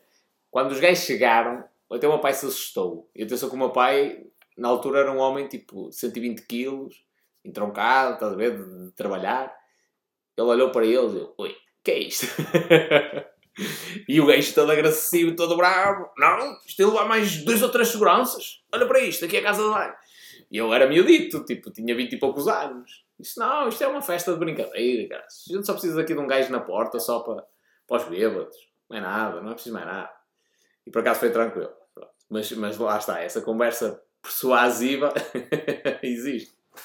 Ah, isso, isso, é uma, isso é uma coisa que se passa, não é? Portanto, mas ele também, ele, ele, ele sabe, lá também não será diferente. Ele, ele já tem isso, é isso tudo tirado.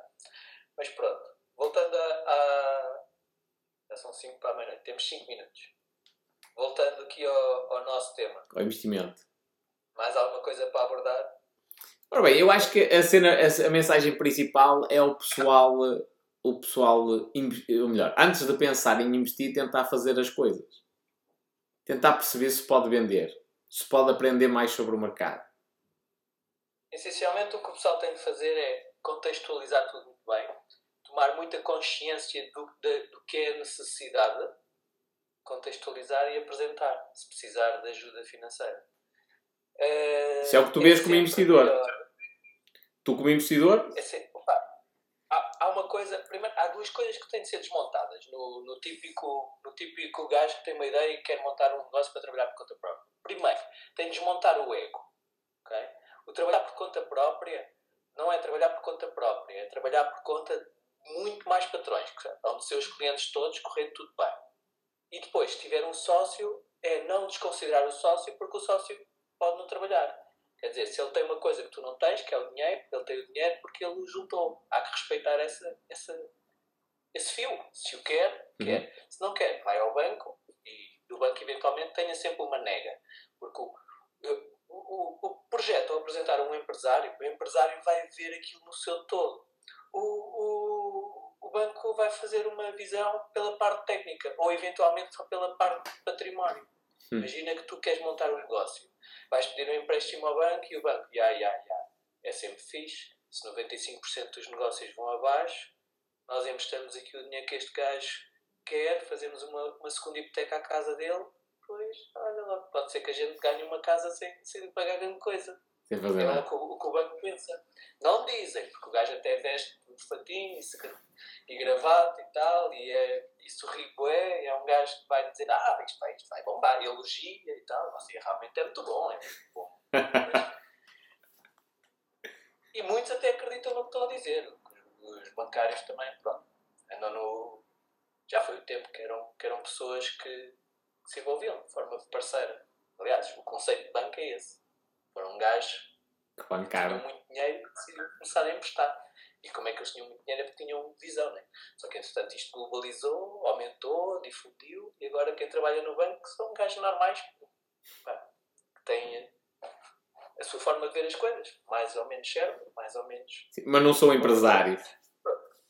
Mas não são empresários. Portanto, tem que desmontar o ego. Tem, uh, o facto de trabalhar por conta própria não quer dizer que o teu ego fica ali inabalável. Tens, tens de, de. Porque há muito aquele conceito que em Portugal de. É, é, eu, não, eu ao partilhar, eu vou partilhar. há, há, uma frase que eu gosto de dizer que é muito mais é, preferível ser uh, uh, uh, rei, aliás, príncipe um universo do que rei de um quintal. Percebes? Se fores rei de um quintal, pá, és rei, ok mas és de um quintal. Não é? Se fores príncipe no universo, é muito melhor. Muito mas aqui em Portugal preferem ser reis de quintal. o, o, o, o, que, o que leva muitas vezes a opções erradas.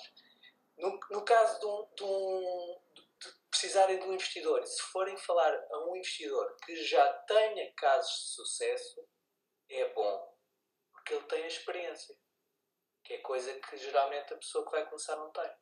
E aceitar o feedback. Para além, ele, para além do dinheiro, vai trazer ferramentas, não só de gestão, como de, de administrativas, como a, até o contabilista que vai olhar para aquilo. O contabilista é muito importante. Uhum. Um, eu tive um negócio franchisado, eh, que era o Central Menu, né? Só o facto de nós estarmos a prestar um serviço de entrega de comida os nossos fornecedores serem restaurantes, nós tivemos franchisados que não aceitaram ir pelo nosso contabilista porque arranjavam um que cobrava 25 euros a menos. E depois andavam a pagar o imposto porque o contabilista punha as faturas dos restaurantes como uh, despesas pessoais, despesas de representação. Em vez de ser fornecimento de, hum. produto. Percebes? Ou seja, perdia logo dinheiro. Tudo é importante. Portanto, se, se tu estiveres uh, a pedir ajuda e a, e a trabalhar com alguém que tenha experiência nos negócios traz, traz também essa capacidade, essa experiência e esse saber. E isso é valor. Okay. Olha, deixa-me só te fazer uma pergunta antes de ir embora. Que é, tens experiência com business angels? Investidores anjo? De os conheceres? Ah, eu, eu, eu sei que eles andem aí. Já fui contactado umas vezes, mas não... Não me envolvi diretamente com eles. Mas foste contactado para eles investirem em ti. Não ao contrário. Também. Não, para eles investirem. Uh, pequenas sondagens uh, de gajos que vinham uh, dessa, dessa onda. Eu já tive muitas abordagens diferentes, umas mais, outras menos diretas, outras até camufladas, como se não fosse uma abordagem para, para indexar valor. É um funcionário que vai para aí trabalhar. Já fui, já fui abordado por muita gente que presumia que eu era meio estúpido. que isto, isto é o um mundo ingrato. É o mundo dos negócios, é uma cena. Cuidado! É só artilheiros. Eu vou dizer assim: houve um, um, um comercial que trabalhou para mim e pá, não, não, não, não gostei de uma outra forma dele. Uh, uh, mas percebi que ele era assim meio de jogo, estás a ver? Mas pronto, saiu por aí para uma coisa melhor. E depois, quando ele saiu, é que não se comportou bem eticamente com várias coisas na empresa. Ah, e, eu, e às tantas, depois até chegou a ir lá à empresa e eu cheguei a, a, a barrar o acesso dele à empresa porque era persona não grata pela forma pouco ética como uh, tratou comigo. Uh, e com o tempo, o tempo sana estas coisas, né? Vim agora mais recentemente, por acaso, ele trabalha numa outra empresa. Coitado. Que o meu. Spider-Man. Não, é. É aquele gajo. Ah, do. do ah. Eu já sei qual é. Quem sabe o nome? Agora não me lembro. É aquele gajo do filme. O é da cómica este filme minhas filhas é que me deram. E, e onde é que eu ia? Uh, foi abordado pelo comercial Deadpool, é o nome ah, do gajo. E ele, ele, ele, pronto, ele agora está a trabalhar numa outra empresa similar à minha e tal, e eu vi, ah, já, está, já foi há muitos anos, está perdoado, já, já falo com ele outra vez. No outro dia ele liga-me, não sei se ele está a ver isto, se tiver que se liga. Liga-me assim, olha lá, uh, sabes que ele trabalhou, ele, ele trabalhou para uma grande empresa que anda também a entrar na distribuição ótica. Sabes que o vendedor do Norte, não sei do que, foi falar ao teu, ao teu cliente assim assim, falou lá com ele, e ele acha que vai ganhar aquilo. O teu cliente disse-lhe que se ele fizesse um bom preço, mudavam. Eu, está bem, então muda. Ele, ele disse, o teu cliente disse que tinha 5 mil envios por, por mês. É, esse cliente tem 5 e o teu preço é 2,17, não é? Eu disse a ele, tinha. ele disse que ia apresentar 2,30, mas o teu preço é 2,17, não tem hipótese. E eu, ia, o meu preço é 2,17. Ele andava era a sondar. O que é que tu andas a vender e a que preço, a que quantidade? Andava a sondar. Eles vão lá apresentar para aí 2.10 e eu ainda vou fazer pior. Eu assim que abrir, assim que deixar de haver confinamento, eu vou, vou aumentar o meu cliente. Um preço mais caro. Estás a ver? Mas, mas também sabes que, por muito que ele tente, provavelmente vai falhar na parte da distribuição. Da estafetagem. Na parte da distribuição não tem hipótese. Ponto. Por É, isso então- é que eu vou aumentar o meu cliente. Pois. Para ele identificar porque é que trabalha comigo. É uma cena que é um erro de muita gente, não aumentar o preço. Porque depois anda ali a competir pelo preço. E a qualidade não é. Não, não se pode eh, aumentar só porque sim. né? Tem-se tem-se de aumentar argumentando. E tem que se fazer sentido. Mas isso é um trabalho que se tem que fazer antes. Quando eu apresento a proposta e contextualizo eh, eh, a razão pela qual apresento aquele aumento, tem de fazer importante. Tem de ser importante. Tem de ser coerente. Mas antes temos de trabalhar a estrutura de maneira ao cliente saber porque é que trabalha, trabalha connosco, mesmo eventualmente pagando, pagando mais caro. Ou seja, primeiro geras valor e só depois é que aumentas o preço. É o que eu faço há 20 e tal anos. Sim, eu- o que eu estou a dizer é precisamente. Imagina, a Maria faz desenhos, a qualidade está muito superior e o facto de ter um preço baixo, o que é que pode originar? É que ela seja comparada com outras pessoas que se calhar tecnicamente até nem estão no nível dela. Uma prim- Numa fase inicial, numa fase inicial é isso que ela tem de fazer. Para se, para se tornar comum. Quando ela se tornar comum e outras pessoas que ainda não têm desejarem ter o trabalho dela, aí já não é só ela que quer vender e quer apresentar. Já são as outras que querem comprar. Nesse momento ela tem de aumentar. Faz sentido. Nós, eh, lá está, ela entrou, antes de, eu falar com ela, ela entrou nessa, nessa fase. Tinha, tinha um preço baixo, disse, não, isto é uma cena de, de excelência e agora tem de ter um preço diferente. E foi logo. Mas isso é, é o marketing a trabalhar, faz sentido. E gerou valor primeiro. E depois ela tem de zelar, é porquê? Por continuar eh, a apresentar soluções, por continuar a cumprir com prazos, muito importante. Tem, tem de trabalhar de forma exímia, que é para construir o, a razão pela qual os clientes vão privilegiar a ela, ainda que sabendo que pagam um pouco mais caro. E, e- e justifica-se. Não há nada, não há nada que, que, que pague as dores de cabeça, não é? Uma- às vezes por uma questão de, de uns cêntimos a menos, Jesus, tantos problemas. Que isso- Houve, houve, houve um cliente uma vez que deixou de trabalhar comigo eh, para experimentar aí uma outra estrutura. E eu, eu disse-lhe, olha, o que vai poupar em fatura vai ter de contratar para o call center. E ele, ele porquê? Eu tinha alguma, tinha alguma intimidade com ele. E ele, porquê? Eu, "Porque você vai ter de reclamações, vai ter de ter aí mais uma pessoa para atender telefonemas. E ele, ah, também, Paulo, seja assim.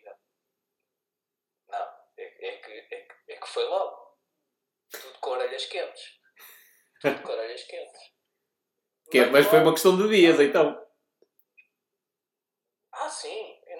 Em, em 48 horas. É que é logo. Em 48 horas. Porque, epá, se tu trabalhas sempre de uma determinada maneira, sempre, sempre na excelência, imagina, imagina que tu tens um cliente que durante 20 anos ele sempre te apresentou uma proposta, tu apresentavas a proposta em 24 horas. E isto proposta só, estás a ver? Uhum. E sempre com ideias mais ou menos excelentes, não interessa. Mas sempre em 24 horas apresentavas logo uma solução. E o, um dia demoras 48, achas que ele não ia notar? Lógico. Lógico. Pronto, é isso, é isso que eu faço, é habituação. E, e como eu trabalho nisto de mercado, permite-me parametrizar a habituação. Quando os meus clientes vão testar um outro operador, vão testar sempre com um operador que trabalha em mainstream. A mainstream é muito volátil, é muito dinâmica. Uma rota não está sempre à mesma hora no mesmo sítio. É conforme as exigências. Estou a perceber. Percebes? Porque as empresas de distribuição, não é as empresas de estafeta, as empresas de distribuição distribuem tudo. depois tem o, o, o que é para entregar até às 10, o que é para entregar até às, às 14 e o que é para entregar até, até, às 13, que não é 13, é 13 e 59, por isso é que eu digo 14. Que é, e o que é para entregar até às 18, não é 18, é 18 e 59. Eles só falam da hora, não falam do minuto. É uma coisa que muita gente não sabe. O compromisso é entrar, é entregar até às 18 e 59. Portanto, se uma empresa fechar às 6 e ele chegar às 18 e 20, pumba. Já não entrega, É incumprimento. cobra reenvio, cobra reenvio e só entrega. É mais caro para, para o emissor e tudo. Percebes? Mas pronto, muitas empresas andam a dormir, eles sabem isto. Tem, tem, uma, tem uma entrega em B2B em que é Chrono 13 ou é o EMS 13, é 13 e 59. A empresa fecha a uma, vão, ao- vão para o almoço, ele vai lá às 13h30, já foi. Paga reenvio. Cartistas. Pronto, e então quando vão assim, tudo, e, e eu crio habituação, pá, não chego a todo lado eh, mais cedo que os outros, mas eu chego a todo lado à mesma hora. A diferença serão ali menos 10 minutos, mais 10 minutos. Quando fazem um teste com outro operador, ele tanto pode entregar às 9 horas num dia, como às 5 da tarde no outro. E, a- e a- os destinatários do meu cliente não, Não convivem bem com isso. Porque é material técnico. Estão compromissos assumidos. Tem que, o técnico tem que ter tempo para montar. O outro que está sem conduzir tem que ter eh, os óculos para, para ir para o trabalho. Percebes? Faz sentido. Não se pode falhar. Faz Não sentido. se pode estar naquela, ou é às 9 ou é às 5 da tarde. Não pode. Ou é num dia ou se não der é no outro. Não pode. E depois é aquela, aquela típica cena de passar de cavalo para burro. Nota logo a diferença. Claro. E depois é a reclamação logo. E, e, e nós estamos tão íntimos com isto. Muitos dos telefonemas, até dos óticos, não é para o seu fornecedor, é para nós. Olha, onde é que está a minha encomenda? e nós, bem de quem? É como nós sabemos quando eles estão- andam a testar. Claro, eu trabalho com muitas mul- multinacionais. Algumas têm por regra de estar. Ponto. Não, não, não podem. É diretiva mundial. Uhum. Têm de estar, não importa se estão em Portugal, se estão onde estiverem. Eu não, eu não levo isso a, a peito. Muitos têm essa regra. Têm de estar. É obrigatório. É um dos procedimentos que têm de aplicar. Faz sentido. Faz todo sentido. Aos feitos por hoje. Por hoje está feito. Não te quero roubar mais tempo, senão tu desistes das lives. Olha, aqui, aqui no Instagram cheguei a ter 13 pessoas. Aqui cheguei a ter 100 e qualquer coisa. Aqui, deste lado, ainda estou 122. Sim, mas tu tens muitos seguidores. Eu, deste lado estão 74, 71 agora. Não é bem bom. Quem me dera com 16 mil. com 16 mil, quem me dera ter 70. Mas pronto. E, e, e eu, eu ainda vou falar aqui, eu ainda vou falar aqui um bocadinho de Business Angels, porque eu acho que o pessoal tem Sabes que eu, tenho, eu, tenho, eu tenho muitos amigos famosos. bips. Tenho, tenho muitos amigos famosos. E às vezes eu vejo as lives deles. E vou começar a dizer a eles que eu estou com menos gente a ver as lives deles do que eu. Os famosos mesmo, pessoal. Não vou dizer os nomes, pessoal da televisão. Altamente. Eles, eles ainda não têm bem a consciência do poder do TikTok. Eh, muitos deles não estão a utilizar isto devidamente. Eh, mas, mas é fixe. Pois não. Mas é, é uma, fo- é um, aliás, as pessoas tiverem consciência de- do poder das redes sociais hoje em dia, antes de pensarem do dinheiro para investir para o negócio, vão pensando também na parte do marketing digital. Porque é uma maneira de eh, angariar clientes. E o TikTok até dá para fazer de graça. Não, não sou amigo do Ronaldo, mas eh, de outros portugueses que trabalham em Portugal e são famosos. Está aqui um gajo a dizer agora vai dizer que é amigo do Ronaldo. Eu não podia ter falado com gajo. Agora, agora está muito guardado, mas eu vou mostrar. Eu tenho uma cena do Cristiano Ronaldo que não sei se mais alguém tem. Eu já estive a pesquisar na net e encontrei muitas camisolas rubricadas, calções, meias, mas ténis ninguém tem. E eu tenho. Tem? Perguntam-me vocês porque é que eu tenho uns ténis assinados pelo Cristiano Ronaldo. Porque eu trabalhei na organização da animação do Euro 2004. E eu respondia diretamente ao pessoal da UEFA. E o pessoal da UEFA foi simpático o suficiente para oferecer esses ténis a um grande amigo meu, que eu arranjei trabalho como animador no Euro 2004. E esse meu amigo, em reconhecimento por ter arranjado esse trabalho, de eu ter contratado a ele e ter dado muito dinheirinho a ganhar, deu-me as minhas esteiras. Estão ali guardadas. Para quando o Cristiano Ronaldo deixar de jogar, Opa! bem não te vais, não te vais eh, pegar às cenas? À, à... Ao, ao bem em si? O que é isso? Não. Eu- Não. Estou a fazer um teste à tua capacidade de investimento. que é... Não. São, são coisas. é. Aquilo que eu posso experienciar é, é que vale a pena. Agora, coisas. Faz sentido, faz, faz todo sentido. Porque eu, eu olho para as moedas um bocadinho desse jeito. Que é, o investimento na moeda vai muito pelo facto das pessoas se, se ganharem afinidade ao bem em si. Às vezes já nem estão a olhar pela, para a cena da, da, da rentabilidade. Eu tenho visto a cena da numismática e há vários, há vários que eu sigo que estão, estão na numismática. E eu estou quase, quase, quase para ir buscar uma, uma lata que tenho. que está cheia de moedas que não sei há quanto tempo. Aliás, algumas, algumas dessas latas estão, eh, estão numa garagem que está fechada há tanto tempo. Ninguém, ninguém vai lá, nunca sei. Que é do meu pai. Está lá cheio de coisas. Pá, não sei. Um dia. Ainda vais descobrir aí um tesouro. Basear aquilo. Tenho lá uns tesouros. Mas isso não, por acaso não me atrai nada. Não, acho, não tenho fascínio nenhum por numismática. Eu acho engraçado para o pessoal que hum, a cena de comprar rolos, para as pessoas que não, ou não percebem, não, por exemplo, eu tenho um tio meu que tem bastante dificuldade nas coisas. Ele uma vez chegou a investir porque o banco o enganou. Investiu tipo num fundo. Ele não sabia. Ele, veio à minha casa dizer: roubaram-me 100 euros. Ele não sabia em que é que investiu. Falaram-lhe de que ganhava 100 euros todos os anos e ele foi isso que fez. Pronto, para ele eu acho que é uma coisa interessante. Ele chega ao banco e diz: Olha, quero rolos de 50 euros de moedas. Pá, um dia mais tarde pode valorizar. Se não valorizar, fica com o dinheiro. Isso eu acho interessante para esse tipo de situações. Pronto, E pode acontecer uma vez ou outra de um gajo ter uma moeda que vale muito. Sei, não. É uma cena que eu não entendo. Vale muito porquê. Pô, Não é isso. Pá, eu, yeah, Ela, ela vale muito é pela, pela questão mental de alguém ter afinidade ao bem.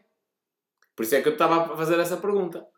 Eu, é assim, eu entendo. Eu já, eu não sou. Eu, eu, eu tenho afinidade por coisas, algumas coisas materiais. Né? Eu, eu há coisas que eu dou importância. Esta é uma. sim. Se for as tuas filhas que oferecer. Tenho, tenho um, na sala um, um jeep. Depois um dia que faça uma live de lá eu mostro. Tenho, tenho na sala um jeep que é da assinatura de um, de um escultor francês que já, pá, não sei, há, há, há 15 anos atrás eh, já foi caro, portanto agora deve ser muito, muito mais caro. Infelizmente, a minha empregada doméstica a limpar um pó aquilo já danificou um bocado o, o produto, mas pronto. Pode ser. Mas é, pá, é, uma, é uma escultura de um jeep com seis militares, mas está em, em, em comédia, estás a ver? É Uma, uma coisa muito gira. O condutor vai a dormir, as tatuagens dos gajos, está bem realista, as picardas, pá. É, é, olhas para o jeep e só apetece rir. ver? e, é, e, é um, e é de assinatura, é uma escultura única do, de um artista eh, francês que fazia mesmo artefactos a gozar com, com a guerra. Eh, mas pronto, tenho assim dois ou três objetos. Agora, mas nada do outro mundo. Não, não, não crio afinidade e, e apego apego. às coisas. É isso, é isso. Com. Eu acho que isso, isso, esse tipo de investimento é, é, aproveita-se, quer dizer, não é só esse, há outros. Aproveita-se da fraqueza das outras pessoas em apegarem-se a alguma coisa. É, é a versão à perda e o desejo da exclusividade e é- aproveita-se muito disso. Mas pronto, isso é para outra live. Então vá, durante a semana vemos o tema da próxima. Ok, tranquilo. Grande abraço, muito obrigado. Bom fim de semana. Fiquem bem. Tchau, Tchau. pessoal. Ainda estão aqui 113 malucos. Não tem mais nada para fazer. Até logo. Tchau. Tchau. Pessoal, potente. Ficámos a saber mais sobre, sobre os negócios do Paulo, inclusivamente. Uma cena. Ainda há pouco tempo houve um gajo que. Oi, isto está aqui. O pessoal está-me a. Está-me a ver e ouvir. Há pouco tempo houve um gajo que, que teve um projeto, falou comigo, teve um projeto que foi patrocinado por Business Angels, investidores de, de capital de risco que ajudam a, a, criar negócios. E o que é que eu achei de mal nessa cena? Foi que os gajos investiram uma cena inicial. Grande parte das pessoas que estavam na empresa não eram produtivas, ou seja, estavam associadas à empresa por estarem na parte da ideia e não sei o quê, mas não, não, não faziam propriamente venda, não, não, não executavam as tarefas necessárias na empresa e depois houve ali uma. entrou o Covid-19 e os gajos não investiram mais.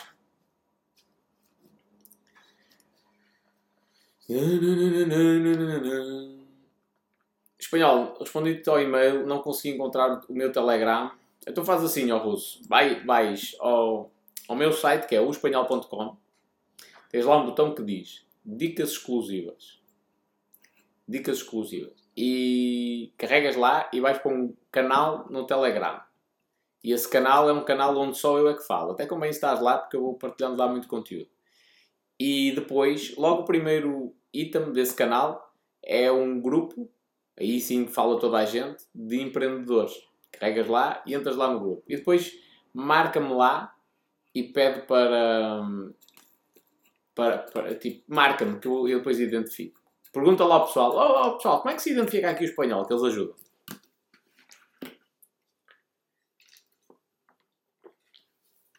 Eu disse que ia falar mais, mas estou completamente exausto, pessoal. Completamente exausto.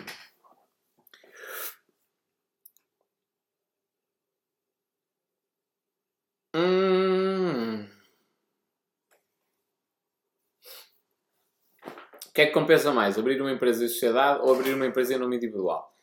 Depende daquilo que tu queres fazer. Não é o que compensa mais ou deixa de compensar. E isso não sou, eu não sou a pessoa certa para te dar a resposta em relação a isso. Mas tens uma live que é como criar uma empresa, que é com dois solicitadores que te falam de custos essas cenas todas em relação a isso.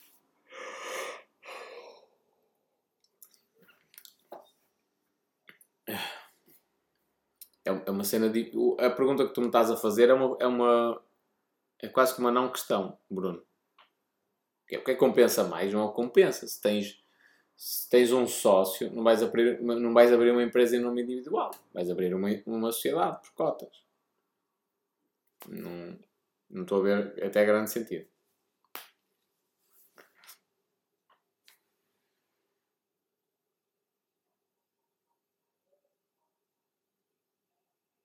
Hum, hum,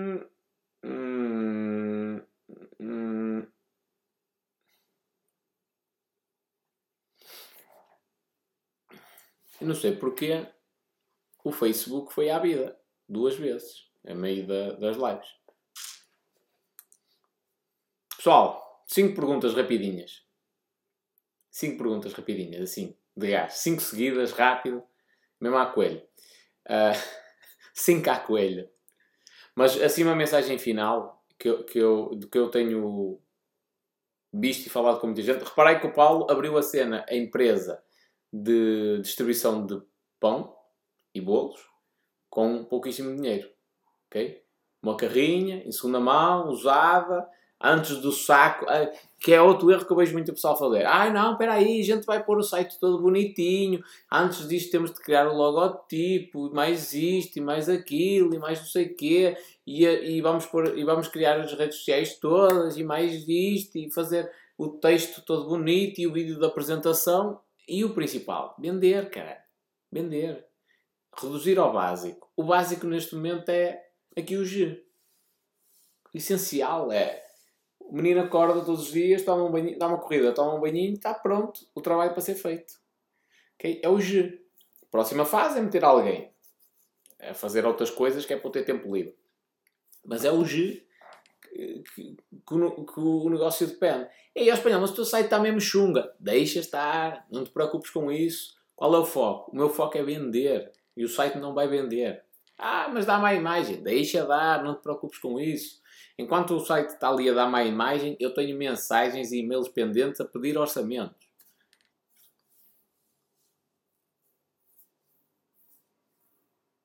Já entrei no das dicas secretas e agora, esqueci-me do que disseste. O primeiro post que tem lá, corre lá para cima, o primeiro deles diz uh, isso aqui é grupo de empreendedores e está lá um link que é empreendedorismo e jabardismo, uma coisa assim. Carregas lá e entras no grupo. Pronto, e lá no grupo o pessoal vai identificar. E a mim diz: Pessoal, sou russo. Campanhar. Pronto, ora bem, 5 seguidas. Rapidinhas.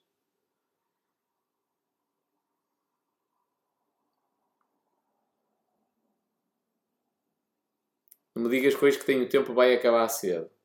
Eu estou cansado. Mariana, ainda por cima és Mariana Leal. Até te convidava para dormir comigo. Só para te compensar. Não é possível. Virtualmente não é possível. Estou mesmo cansado. Mesmo, mesmo, mesmo, mesmo cansado. Dormi poucas horas. Hoje foi muito agressivo. Voltei a não estudar piano, estou aqui com o coração nas mãos. Vamos dormir espanhol. Estás a ver? Habituo-vos a dormir comigo virtualmente.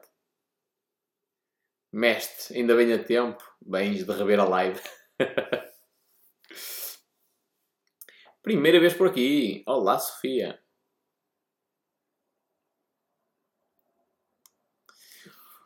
O que fazias antes? Antes mais alguma coisa para além de investir, eu não invisto. Estou, quer dizer, estou a investir no negócio, mas neste momento é empreender. Não é, o termo certo não é investir, é empreender. Uh, o que é que eu fazia antes? Era nadador Salvador. E antes disso, tipo, mil e um empregos. Feito? Ok, Rosso. Como começar a investir? Começas por estudar. Vê a live que eu tenho sobre os livros. Riqueza e Sucesso, 12 livros. Mano, porque o meu nome combina tanto contigo. Gostoso. É verdade. Não posso dizer mais nada. Hum, na área da produção musical, qual a tua opinião? Já trabalhei nessa área também. Sou homem de sete ofícios. Até toco pífaro. Toco nada, atenção. Se houverem aqui gays, atenção. Eu não disse isto. hum, na área da produção musical, há muita coisa que tu podes fazer. Olha, por exemplo, queres um exemplo concreto para tu ganhares dinheiro na área da produção musical? Musicalizar os vídeos para anúncios e TikToks. Muito, muito, muito, muito. Muito, muito, há muito, muito mercado para isso. Tens é de vender essa necessidade. Não é uma necessidade que exista. Não há pessoas que vão ao mercado querer comprar isso, mas há essa necessidade. Eu tinha uma ideia e, e está um gajo na minha equipa para fazer isso, mas não tenho a minha genica e a minha rapidez. Que era o gajo que gravava-me, musicalizava tudo, tudo que fosse vídeos.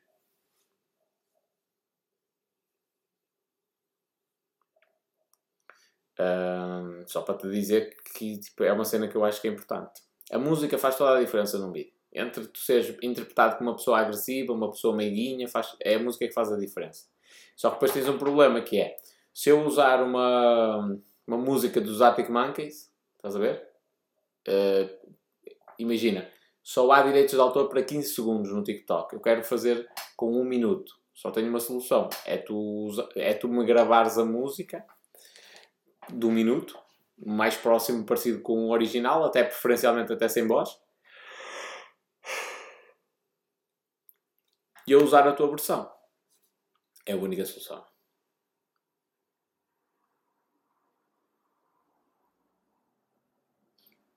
O David a queixar-se do TikTok. Opa, o TikTok não tem facilidade. Eu faço isso para cinema. Para o TikTok é exatamente igual. Tens de entrar em contato com o pessoal que partilha conteúdo. Não falta aí cenas. Eu componho originais para cinema. Começa a documentar. É, o meu conselho, Rui, é partilhar conteúdo nessa área.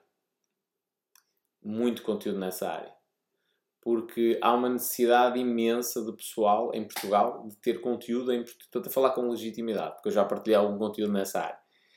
Há, há uma necessidade imensa de pessoal ter conteúdo em português de Portugal, sobre softwares, sobre técnicas de produção musical, estás a ver? Como utilizar um reverb direitinho, que é o delay, como é que se faz, técnicas de, de sei lá, reverse de, de, de um áudio para, para dar aquele impacto de Uh, pá, N de cenas. Tens muito conteúdo em inglês, tens algum conteúdo em brasileiro, em português do Brasil, mas português de Portugal não tens muita coisa. E isso abre-te portas para tu poderes vender um curso, para, para tu consolidares a tua imagem como autoridade nessa área, estás a ver? Vendes trabalhos de sonoplastia, abre-te portas para muita coisa.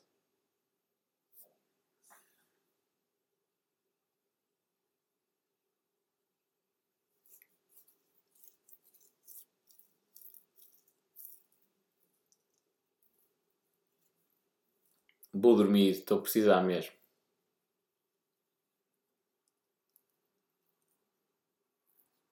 Se eu ganhar 100 mil euros em Portugal, quanto é que eu vou pagar de impostos? Sei lá. Como funcionário, não sei. Nem, nem queria trabalhar como funcionário, é ganhar isso.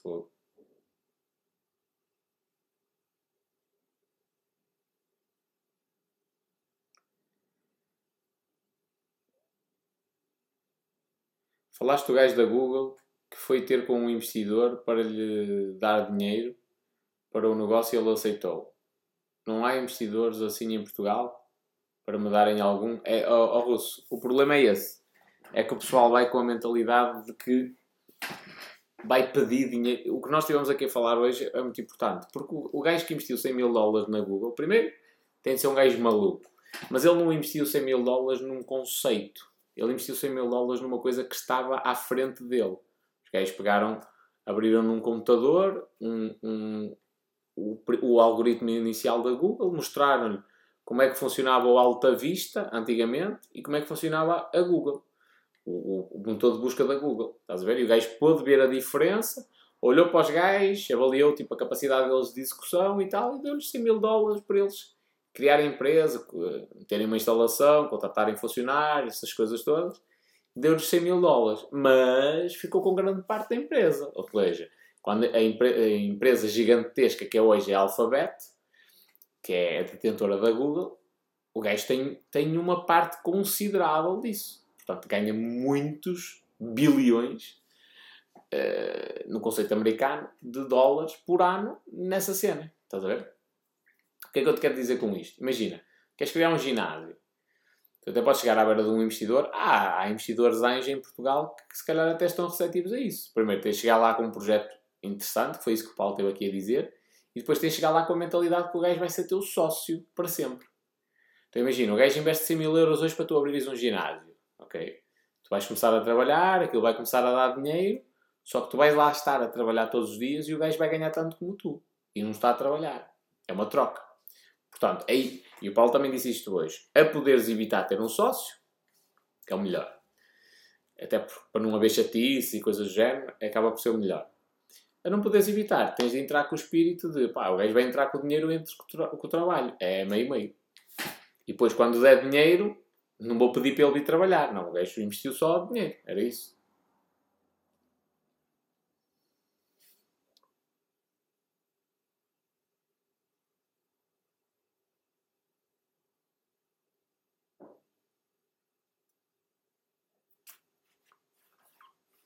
Já agora, o pessoal fez aqui uma questão. Olha, quanto é que eu vou pagar de impostos se eu ganhar 100 mil euros por mês?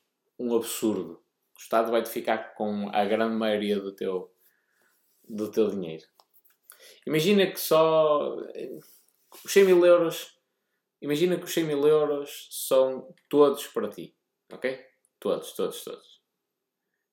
Uh, uh, recebeste. Já já se tirou os impostos todos, deduções para a segurança social e tal. Estás fodido na mesma. Porque vais pagar no IRS, o equivalente à fortuna que tu ganhaste, e depois, esses 100 mil euros não há um valor real. Porque tudo que tu vais comprar ao mercado tem IVA. E 23% vai para o Estado. Ou seja, tu tens 100 mil euros na tua mão, mas tu já sabes que 23 mil euros vão para o Estado. 23 mil euros. Portanto, tens 77, não é? 77 mil euros na prática. E desses 77 mil euros ainda vais levar rombo no IRS.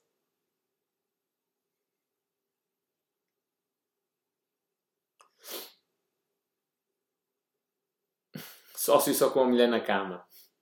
Mesmo assim tens de ter cuidado. Em relação, olá, em relação àquele vídeo dos portes grátis, achas que isso aumenta consideravelmente as vendas? Tenho a certeza, não acho, tenho certeza.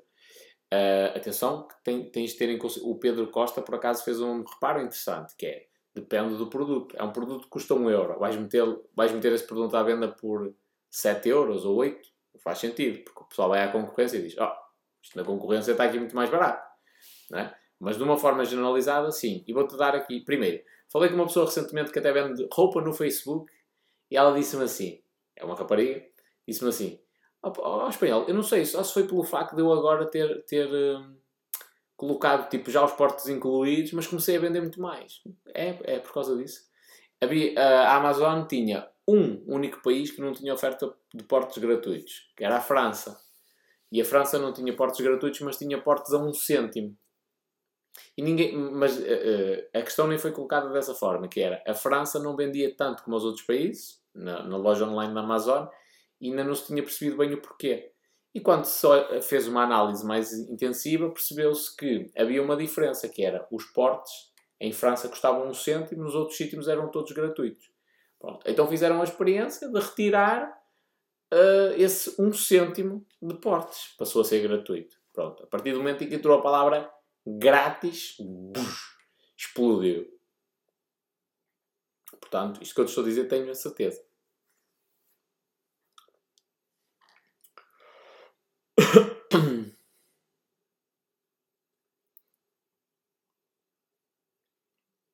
O pessoal em Portugal não ensina ninguém. Eu, eu ainda gravei algumas cenas sobre Ableton Live, estás a ver? Também já estive ligado a essa área. Um, e gosto até.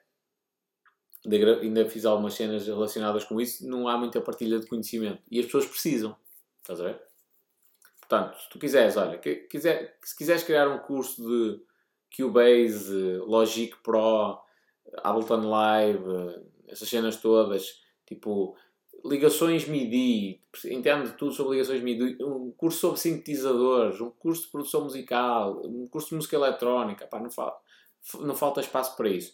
Um, onde, e tu dizes, ah, mas já existem, pois já, mas não estão. Há muitos que não são bons, não vou criticar todos, mas há muitos que não são bons, e depois eu acho que não há nenhum, isto é a minha opinião, que seja bom no marketing. Até pode ter um bom curso, o marketing não está bom, não vende. Então, se tu fizeres um bom marketing, essa é a minha praia, produção musical. Então, fica também para ti, Paulo. Fica aí a dica. Se fosse hoje, se fosse hoje, na minha cena como DJ, e opá, não, eu não posso dizer que tenha sido produtor musical, fazia umas experiências e curtia mexer naquela cena. Logic e Live, sem dúvida. Nunca trabalhei muito com Logic, porque não, só agora que eu tenho um, um Mac. Mas, mas trabalhava com Ableton Live. Se fosse hoje, eu documentava tudo. Tudo. Gravava tudo, gravava a tela da cena. Por exemplo, andei a fazer um projeto que era. Tenho uma APC 40. Eu, aliás, eu estou para meter esse material à venda. Tenho duas Rocket R, uh, KRK Rocket 5 brancas, que são uma edição limitada. Uh, tenho uma APC 40 das antigas. Tenho uma LPD 8 para trocar pads, uh, para baterias. Tenho um Oxygen M-Audio Oxygen 61 Estou para vender essa cena toda, que não uso, já está em caixas ao tempo. Olha, Ana. Masterização e mixing é a parte mais difícil de fazer. Outra cena que falta. Uh, muito mesmo. Muito, muito, muito. Não há informação sobre isso. Eu, o, que eu, o pouco que eu aprendi sobre isso foi a ler cenas em inglês. Não, estás a ver? Teoria de engenharia de som e essas cenas todas. Não há, não há nada em português. E falta. Porque basta um gajo ter um curso, mano. Há um mercado de 10 milhões de pessoas que pode ser saciado com isso. Então, se eu voltasse atrás no tempo, o que eu fazia era documentar todo o meu dia a dia. Estava a falar, eu queria, estava a criar um projeto na PC40 que era uma cena tipo live performance, que era muito com base eh, pá, em rock, mas no conceito da APC, ou seja, de mashup, tipo misturar tudo e mais alguma coisa. Lembro-me que andava a fazer uma cena que era misturar uh, Daft Punk com, com Rammstein, por exemplo, mas ao vivo, estás a ver? Ou seja, eu cortava aquilo tudo, ajustava os clipes, porque estava uma trabalheira gigantesca. E, e, o objetivo daquilo não é chegar lá só tocar de improviso, é uma live performance, mas é, é a coisa já, já está mais ou menos encadeada e orquestrada, digamos assim. É mais o, o, tocar ao vivo que vai variar alguma coisita de um lado para o outro. Uh, e eu não documentei aquilo. Se fosse hoje, documentava. Explicava o que é que eu estava a fazer, porque é que estava a meter um compressor ali, porque é que, estava, porque é que o, o, corte no equalizador estava daquela forma. Pronto, e explicava ao pessoal como é que se mexe, como é que se faz para importar isto, isto e aquilo, como é que se faz MIDI, como é que posso uh, sidechain, não é? No kick. Essas cenas. Tocar ao vivo ou mixar. É, opá, o conceito era tocar ao vivo mesmo. Não, não, eu estou a perceber o que é que estás a fazer a pergunta. Não era tocar um instrumento, mas era tocar a PC40. Estás a ver? Não é. Não sei. Diz-me tu o que é que tu consideras um ou outro. Eu, eu, eu não na altura considerava tocar porque eu não sabia a dificuldade que é uh, tocar um instrumento. Pronto.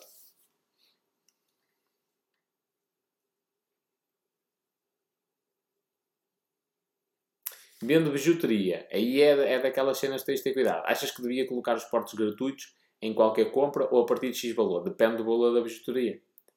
Imagina, se a bijuteria custa 10 euros, vou dar aqui um exemplo, 10, 15 euros, acho que devias adicionar os portes. Porque os portes a ti provavelmente vão-te custar, imagina, 3 euros. E não vai fazer assim grande diferença no, no, no preço. Entre 15 e 18 não vai fazer assim grande diferença. Se calhar até custa menos o envio. Pode custar um euro, dois euros. Estou a pôr 3 euros e meio, 3 euros para, para dar uma margem. Aí sim. Agora, se a bijuteria custa 1 euro, é tal situação. Se meteres 4 euros de portes logo na peça, faz diferença. E depende do que vendes. Se é um produto caro, se é um produto barato, se é um produto de excelência, se é, um, se é uma coisa necessária.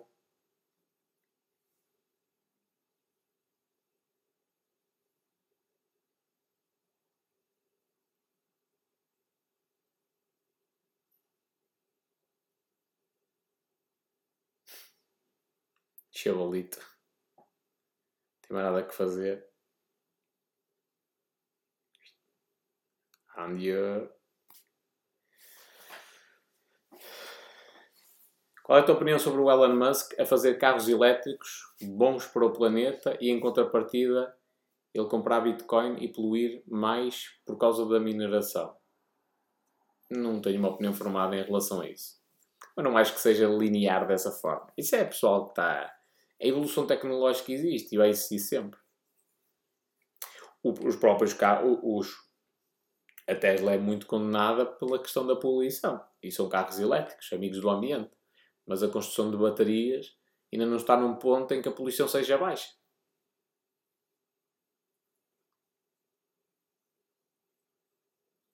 Como é que estamos? Diz aqui o grande João. O que achas de eu, com 20 anos, começar e o melhor negócio para o imobiliário. Eu acho que deves começar. O melhor negócio para o imobiliário, eu acho para mim é comprar para arrendar. Melhor estratégia.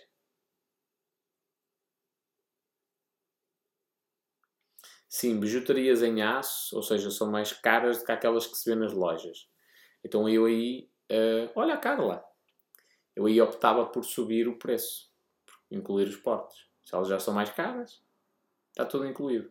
As pessoas gostam de facilidade. Olhar para ali e assim, são 10 euros. E está entregue na minha casa. Agora, se tu colocares num, num, num site assim, são 10 euros a peça. Ou melhor, 7 euros e meio a peça. Mais 1,35€ se ela pesar até 200 gramas. Uh, mais 1,44€ se pesar uh, entre 200 e 450 gramas mais um euro e 70, uma puta de uma lista com 15 preços. E o gajo diz: e qual é o peso? E depois tem de andar a carregar nos detalhes para ver o peso da peça, para ir confirmar e tal. E depois tem o preço para Portugal continental e o preço para as ilhas. Não é? É tanta confusão que o pessoal desiste de comprar. A, a, a parte da venda tem de ser simples. Chega ali, 50 euros, está aqui, está entregue. Ou, ou haver aquela cena como, como há nos, nos. Por exemplo, eu compro muitos livros. Ah, portos gratuitos a partir de 15 euros. Pronto, está feito. Só preciso saber que tenho de comprar dois livros ou coisa que se pareça e os portos são incluídos. Uh, mas é simples. A partir do momento em que isto já está no carrinho, siga. É sempre, é sempre à frente.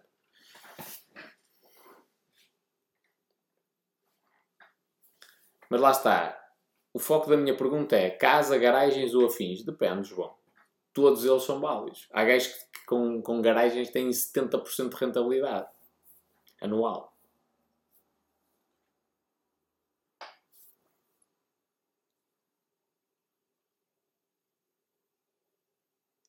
Preciso saber se estamos numa boa altura para vender. É sempre uma boa altura para vender. No momento de crise é quando se vê onde é que estão os fortes.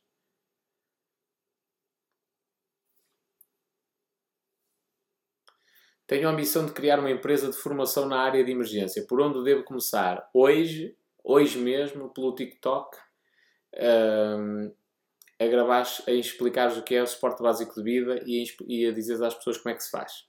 Hoje. Algoritmo de suporte básico de vida. Tal, tal, tal e tal. A te, uh, cuidados a ter numa situação de obstrução aérea. Uh, da via aérea. Manobra de Hamlet. Uh, mais sei lá, sintomas de um AVC. Sintomas. Estou cansado, já nem consigo pensar. Sinais. Sinais de um AVC. Como detectar se a pessoa tem um AVC ou não?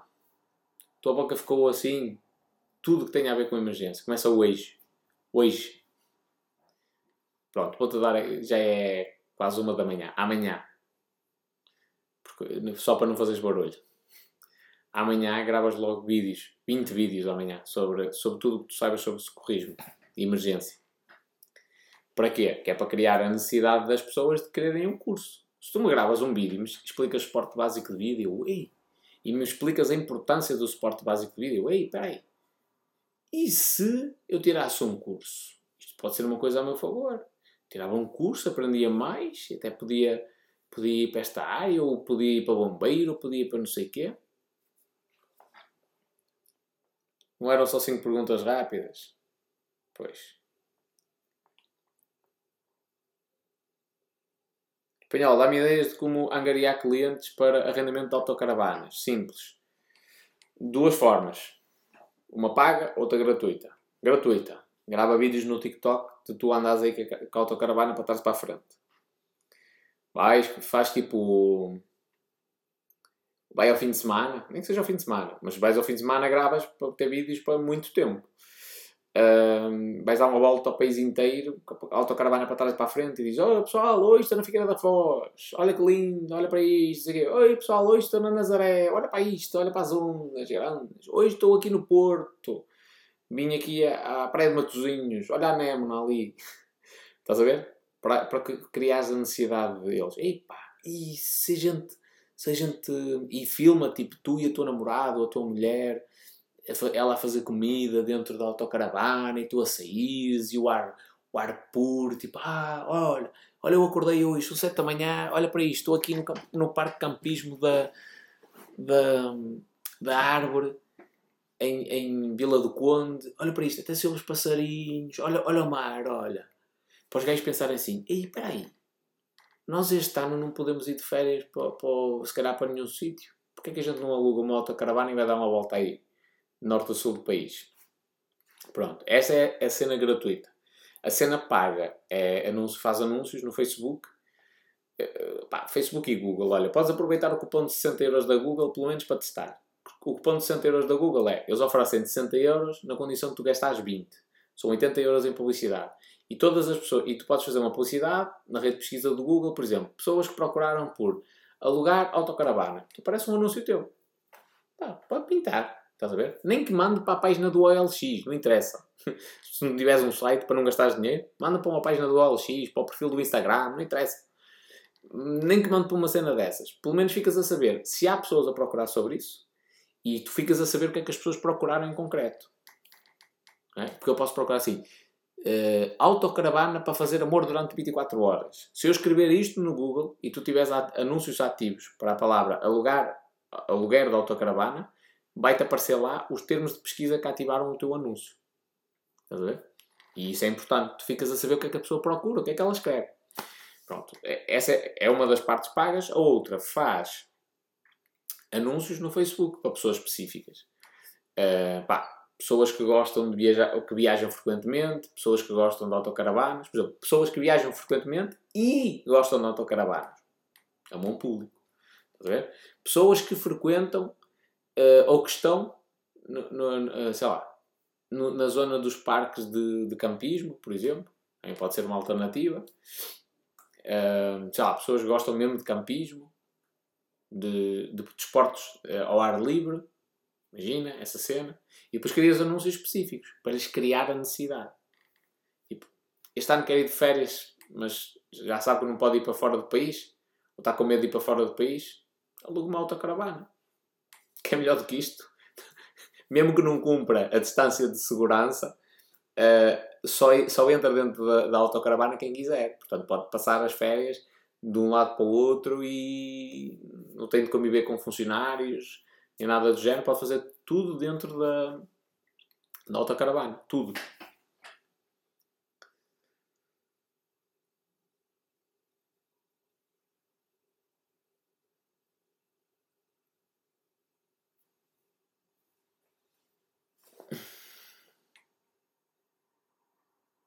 Aqui, João, a, cons... Cons... Ai, Jesus. a consistência e a determinação são pontos fulcrais para o sucesso dos nossos objetivos. Só. Determinação acima de tudo.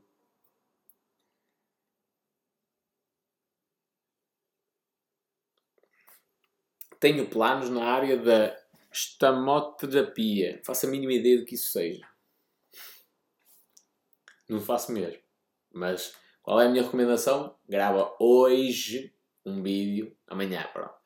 É hoje, é hoje, já passa da meia-noite. Grava hoje um vídeo para o TikTok a explicar o que é isso. Para eu saber. Identifica-me no vídeo. Espanhol. Não sabias? Está aqui. Ok. E eu vou-te fazer logo outra pergunta. De certeza. E respondes-me em vídeo. Vais lá ao vídeo, que responder em vídeo. Tá, olha, espanhol agora é isto, isto e isto.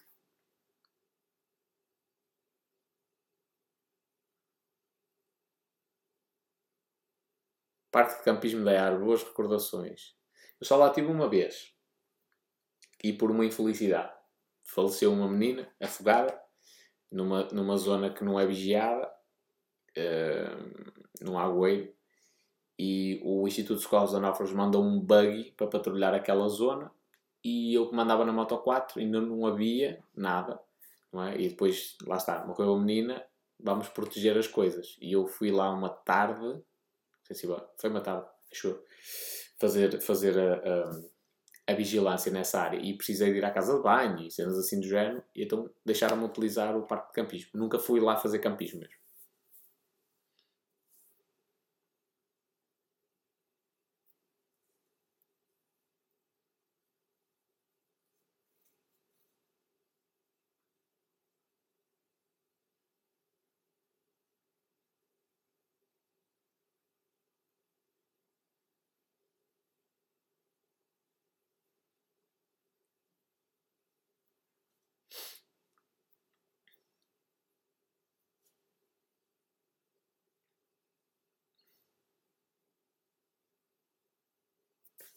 Alugar para fins de semana românticos, datas especiais. Altamente, está bem pensado. Meus amigos, e isto é para toda a gente, está aqui, quase 100 pessoas. Somos nós que temos de mostrar aos clientes como é que se usa o produto. Não é dizer, olha, está aqui uma autocaravana para, para alugar. Não, somos nós que temos de dizer. Ouça, há quanto tempo é que namora? Não fez férias no Natal, pois não? Aqui, autocaravana. Vai dar uma volta até ao Jerez com a sua namorada par num sítio X ou Y, dizer mesmo, neste sítio, tenho aqui este parque, olha para isto, olha como é bonito. Ok? Está um, tá próximo de ficar sem casa? ou está a precisar de sair de casa, olha, se não tem dinheiro para arrendar uma casa, alugar uma autocaravana pode ser uma solução.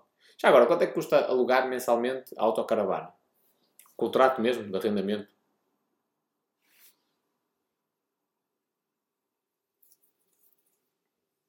Venha-se para fora cá dentro. Autocaravanas Portugal, venha-se para fora cá dentro.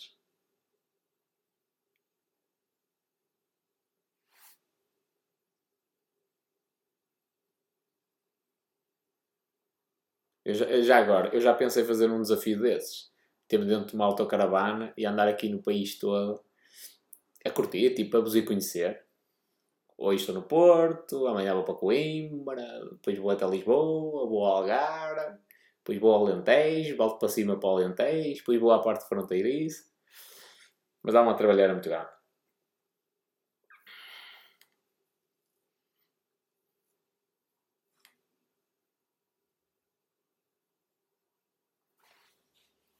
Ele hoje está virado para o romantismo. Nem por isso. Tens algum conhecimento em ações? Não, não invisto, João. Ainda. Se sim, onde posso encontrar algum? Lion Talk. É o perfil do TikTok que tens de seguir para isso. Entre outros, há outros que falam também de investimentos, mas esse.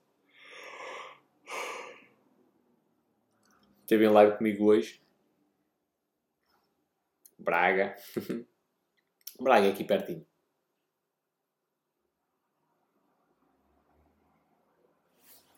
Para ti faço um desconto melhor. Espera aí. Não fazemos esse tipo de arrendamentos. Época baixa temos autocaravanas a 35 euros. Por dia, não é? Sai caro, mano. Mil euros. Sai caro. Mas isso tem combustível incluído?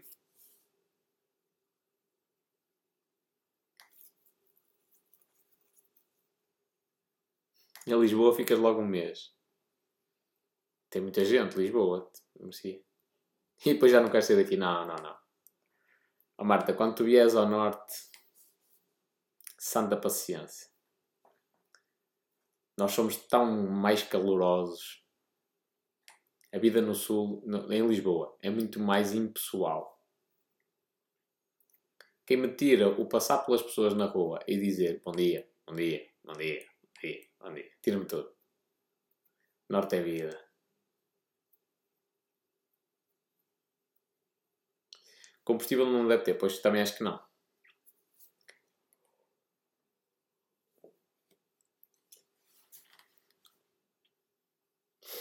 Ok, faz sentido.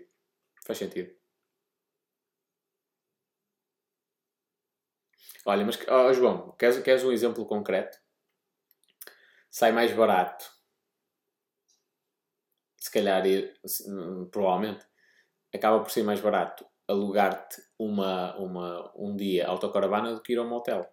Tens mais intimidade, eventualmente. Também não estou a dizer que é o mais prático, mas tipo, para variar, uh, do que outra coisa. Mas isso também já depende do que é que tu queres que eles vão para lá fazer. Mas, mas és tu que tens de criar a necessidade no cliente. Mostrar. Tipo, fim de semana romântico. Por apenas 70 euros um asteriscozinho, não é? Dizer que não tem combustível incluído.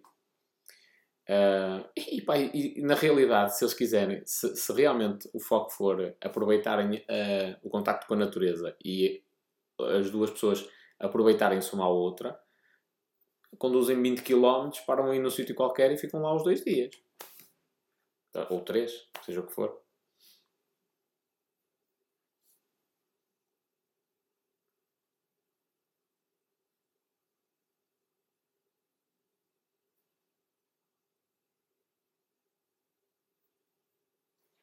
As mulheres aqui a dizer: é isso, a Mónica, vejo, ela. Estou sempre a pensar à frente. Acho que não podes bem comparar com os hotéis. São objetivos e experiências diferentes. É assim, o hotel é uma coisa um bocadinho chunga. Se fores para lá fazer barulho, é um bocadinho chunga. Eu também gosto de dormir e ver as estrelas, de preferência 5. como correm os negócios bem.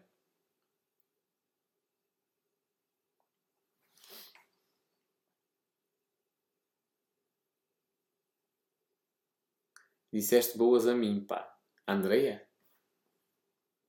Não percebi. Regra número 1. Um, amar a vida. Gostei.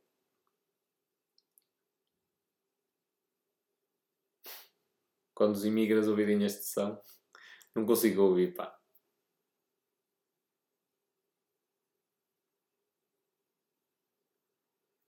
Estás-me a dizer que eu falei contigo? Sim, claro, falo com toda a gente.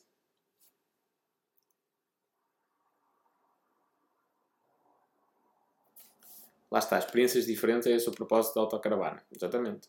Por exemplo, eu também apostava muito a pessoal que gosta de rapel, anúncios a pessoal que gosta de rapel, uh, escalada, essas cenas, tipo, esses esportes de montanha. Porquê? Porque os gajos levam uh, auto... Olha que fiz. Vamos levar a autocaravana, depois vamos e fazemos tipo escalada num dia, de uma, umas pedras todas bonitas, depois vimos dormir para a autocaravana, depois no outro dia vamos outra vez. Altamente.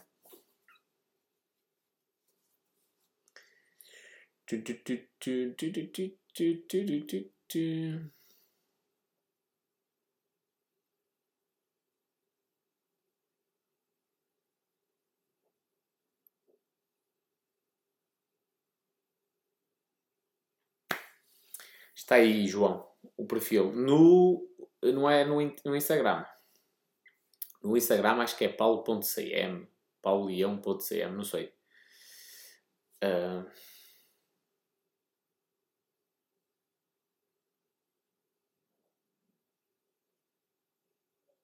Está aí. O perfil do Instagram é o de baixo, paulião.cm. O do TikTok é lion underscore talk.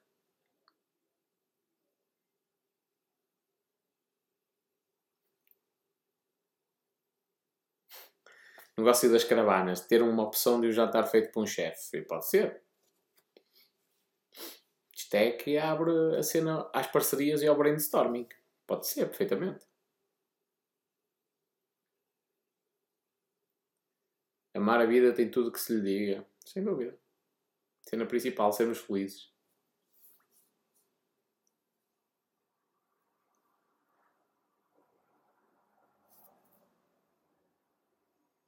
Aqui a Mariana a dizer que só falta o par.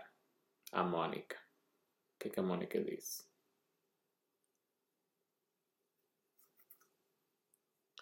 Eu pagava 70 euros na boa numa autocaravana para um fim de semana romântico e como eu, uh, outras pessoas acho. A Mariana disse também, só falta o par. Olha, e diz as duas.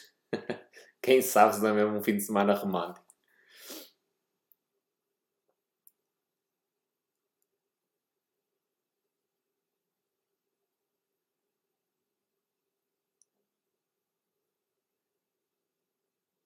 Só tens essa camisola, só. Sou menino da lágrima. E já agora, ó, ó Diogo, vou-te dar a maior lição de vida que tu podes ter. Está bem? Tu és pequenino, provavelmente. Se não fores em idade, és pelo menos em mentalidade. Nunca digas isso a ninguém. Felizmente, eu posso, eu posso me dar ao luxo de ter outro tipo de roupas para vestir e não o querer vestir uh, e até roupas caras, mas às vezes pode estar a falar para alguém que só tem uma ou duas mudas de roupa e que vai alternando entre, entre elas para manter um, a limpeza mínima e se manter digno. E pode estar a, a, tocar numa ferida muito grande da pessoa. Portanto, evita fazê-lo. Tudo bem, olha, olhas para a pessoa, ela está sempre com a mesma roupa e tu dizes assim: não tem gosto nenhum, mas guarda para ti, estás a ver? Porque às vezes pode ser mesmo verdade ele não ter outra roupa da próxima vez que vires um sem-abrigo, até te vou fazer um desafio, ainda melhor, que é, pega no, teu guarda-roupa, vai lá, tira as roupas que tu mais usas e todas as outras vai doá-las ao sem-abrigo. E vais perceber porque é que se calhar há pessoas que têm poucas roupas. Eu, eu se pudesse andar com a mesma roupa todos os dias, andava. Não ando por uma questão de higiene, como é lógico. Mas só para teres uma noção, tenho três fatos de treino iguais. Todos iguais. Tenho tipo umas 20 t-shirts pretas todas iguais, da mesma marca, tudo igual. Portanto, não afeta-te fazeres essa pergunta. Às vezes podes estar a perguntar isso e a afetar. Muito. Por exemplo, houve um chavalito, mais ou menos da tua idade, uh, que criou um, um perfil aqui e, para, para os cromos do TikTok e adicionou lá um vídeo meu. Opá, não, fa, não faz confusão nenhuma, sinceramente. faz-me confusão ele ter metido lá o vídeo de uma miúda que não tem culpa nenhuma, não fez nada de mal, só que tem os dentes todos podres. Faz-me confusão, sabes porquê? Porque se calhar os pais dela não têm dinheiro para, lhe, para levar ao dentista, para lhe meter aparelho e até reconstruir aquilo tudo, que provavelmente já são os, os dentes definitivos. E isso faz muita confusão, porque ela não é croma por ter dito uma coisa incorreta, ou por, ter, por ser mais contundente como eu. Ele meteu-a na categoria dos cromos porque olha para ela e diz assim: e é feia, é gorda e é feia. Quando a parte da feieza que ele, que ele não aprecia, hum, se calhar até é doença. Estás a ver? Pensa nisso. Da mesma maneira que quando vós disseres, ei, ó oh, careca, posso ser careca porque é uma questão genética, não é? Porque me caiu o cabelo, mas também posso ser careca porque estou com cancro. Pensa nisso.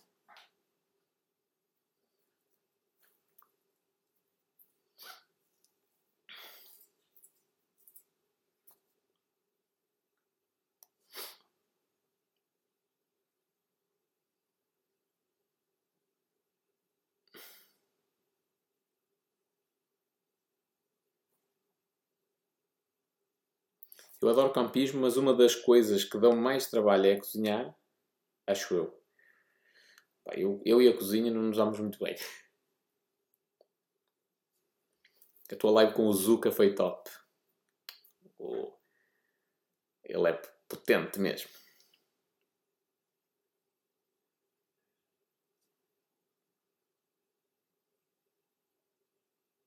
Cinco mulheres e um homem. Não me livro, coitado dele, até tinha pena.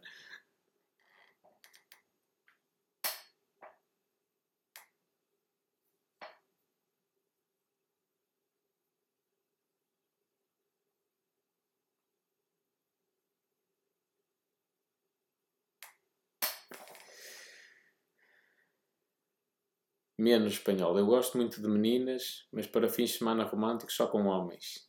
E tem que ser o tal. O Herman também tinha o tal canal. que o jogo de palavras é engraçado. É engraçado.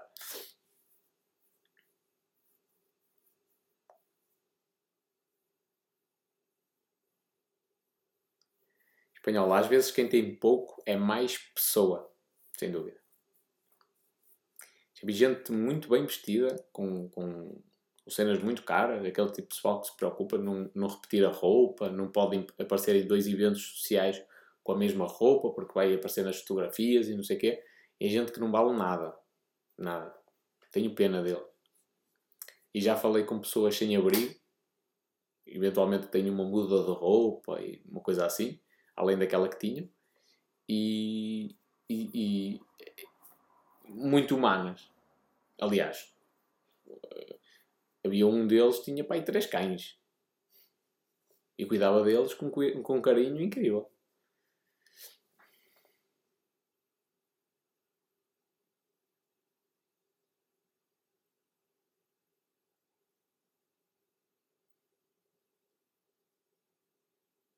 Já agora, no outro dia entrei num, num. Eu já nem sei se entrei numa live ou sentei, eu acho que vi dois vídeos de um senhor brasileiro que já tem quase 70 anos. Só para vós perceberes o quanto esta geração mais nova está a perder um bocadinho o tempo na língua. Houve um gajo que escreveu assim, ou, ou não sei quem, uh, ganha mas é vergonha, escreveu assim no comentário, ganha mas é vergonha e vai mas é limpar as, as fraldas à vovó. E ele disse, olha, eu, eu fazia todo o gosto em limpar, a minha esposa já partiu faz um ano. Que eu, quem me dera que ela estivesse cá. Nos últimos tempos de vida dela fui eu que limpei, fui eu que lhe troquei as fraldas, fui eu que a limpei. Numa parceria que durou em vida X anos, já não me lembro, tipo 50 anos. Fazia todo o gosto em tê-la cá. Pronto. Reparei na estupidez dos comentários. E, e houve outra vez também que o insultaram. Ele disse: ah, oi, estão aqui os velhos, acho que foi uma cena assim do género. Estão aqui os velhos para o TikTok, olá, isto é para a tua geração. E ele, é verdade, eu ainda sou da geração em que existia uma coisa que hoje parece que já não existe, que é o respeito. Uma geração em que as pessoas gostavam de se conhecer umas às outras, se respeitavam, falavam umas com as outras. E, e, e és capaz de ter razão e isto se calhar não é mesmo para mim. Dá-me uma pena incrível de fazerem isto ao homem. Lá está, se fosse eu já estava a disparar.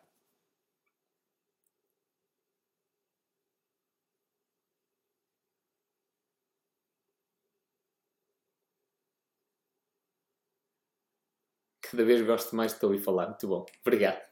Até fiquei sem jeito. Só para comer. Cozinhar está parado. Cozinho é... Não é uma, uma habilidade minha. É já agora. Já vos contei que eu ganhei uma cena da Paladin. Com uma rima. Começa precisamente assim. Apareci em horário nobre. O Kim Barreiros leu uma quadra minha horário nobre na televisão. Nos quatro canais que é cozinho apertado, porque nem as horas sei. Para acelerar o refogado, adiciono vinagre em spray.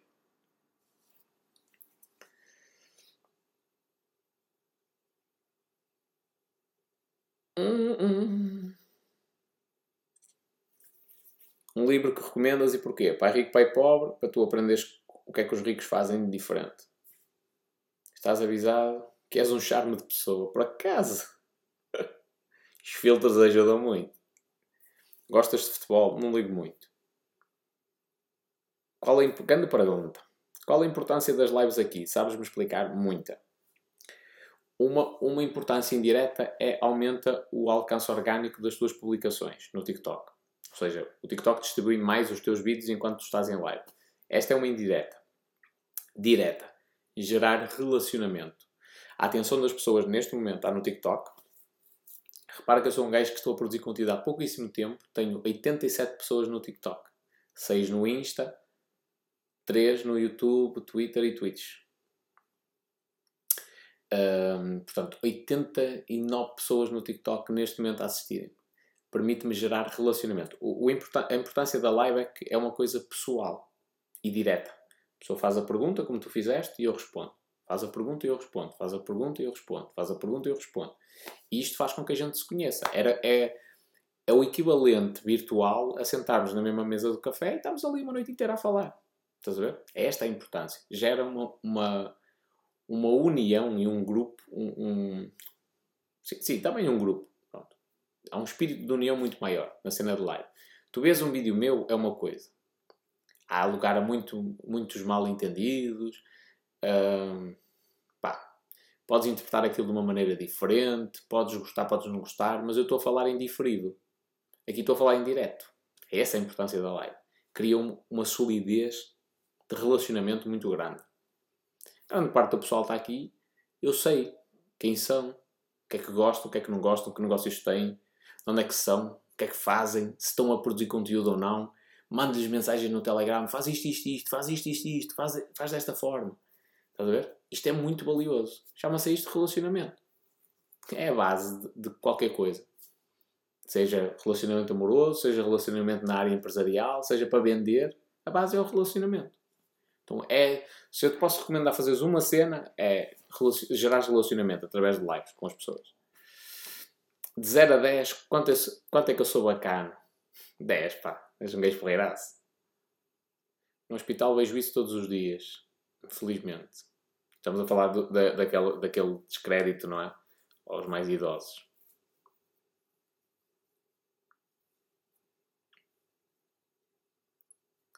Andreia disse que viu. Eles têm um ensinamento de vida que acho que se todos vivêssemos, eh, vivessem uma experiência igual à deles, a senhora já morreu. É isso.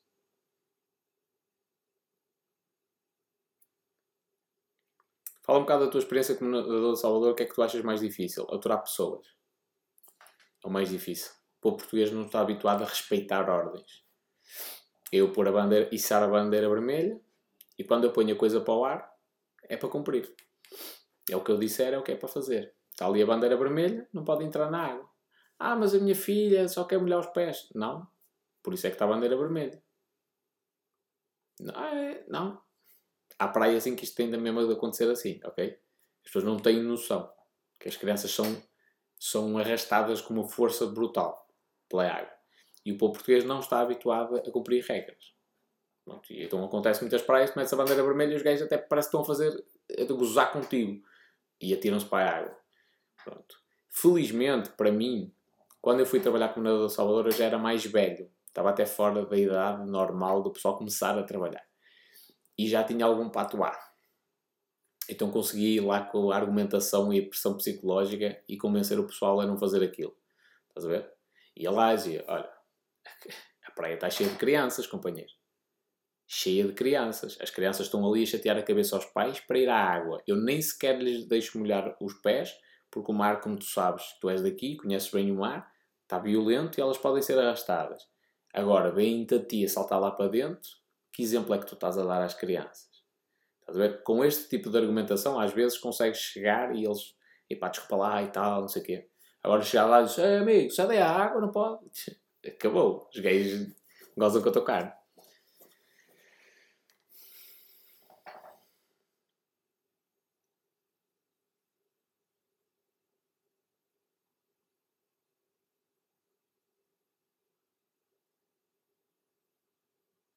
Também vi esse vídeo aqui no TikTok, daquele senhor. É uma pena mesmo.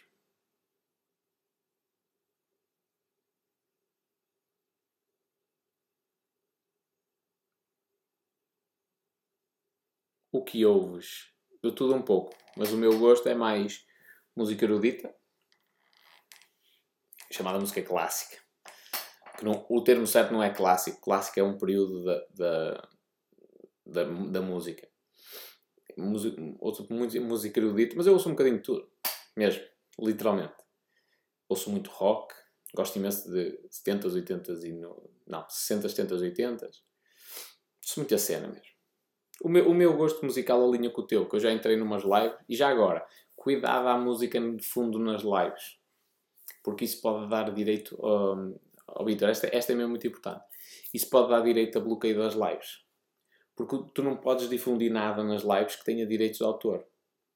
Estás a ver? E o algoritmo do TikTok detecta. Depois o pessoal diz: Ei, baniram a, a, a live. São esses gajos que andam a denunciar. Não é nada. É o algoritmo do TikTok.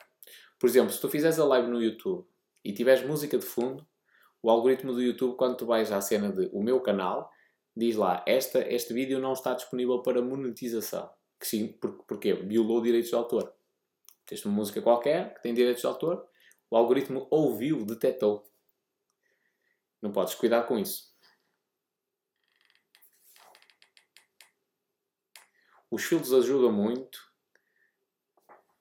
mas eu não falei da tua aparência, falei do ser. Obrigado, então. Eu gosto de Underground. Underground Sound of Lisbon. Não é do teu tempo, Afonso que é do G-Vibe. É Soul Get Up.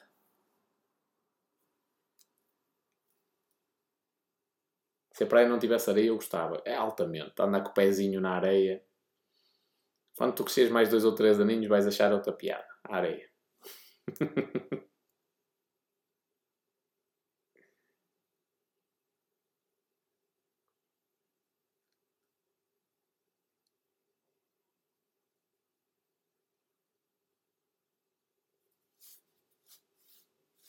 Se os nadadores salvadores fossem multados, agiam melhor.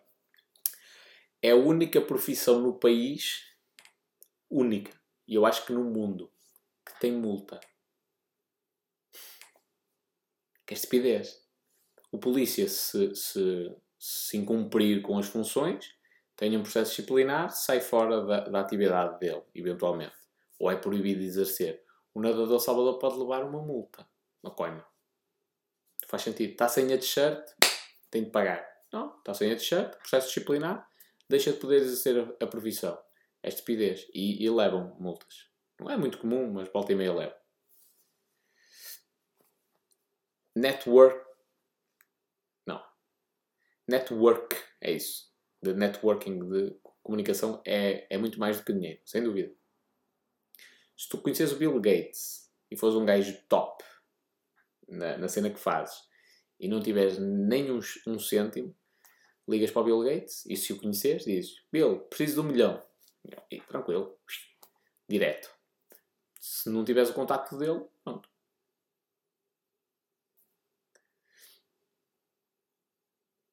Diz aqui o Fábio: Sou nadador de Salvador e confirmo com a falta de respeito brutal das regras. Muito mesmo.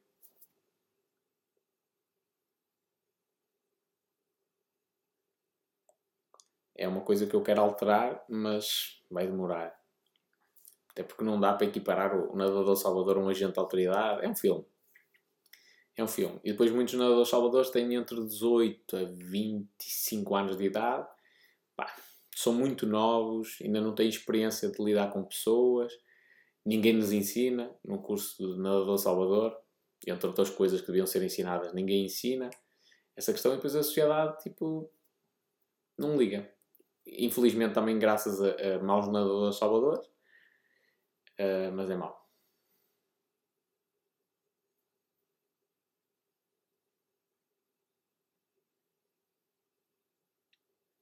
é do tempo do meu, do meu pai. Ele tem mais 3 anos que tu. Teu pai tem 36, é isso, Afonso?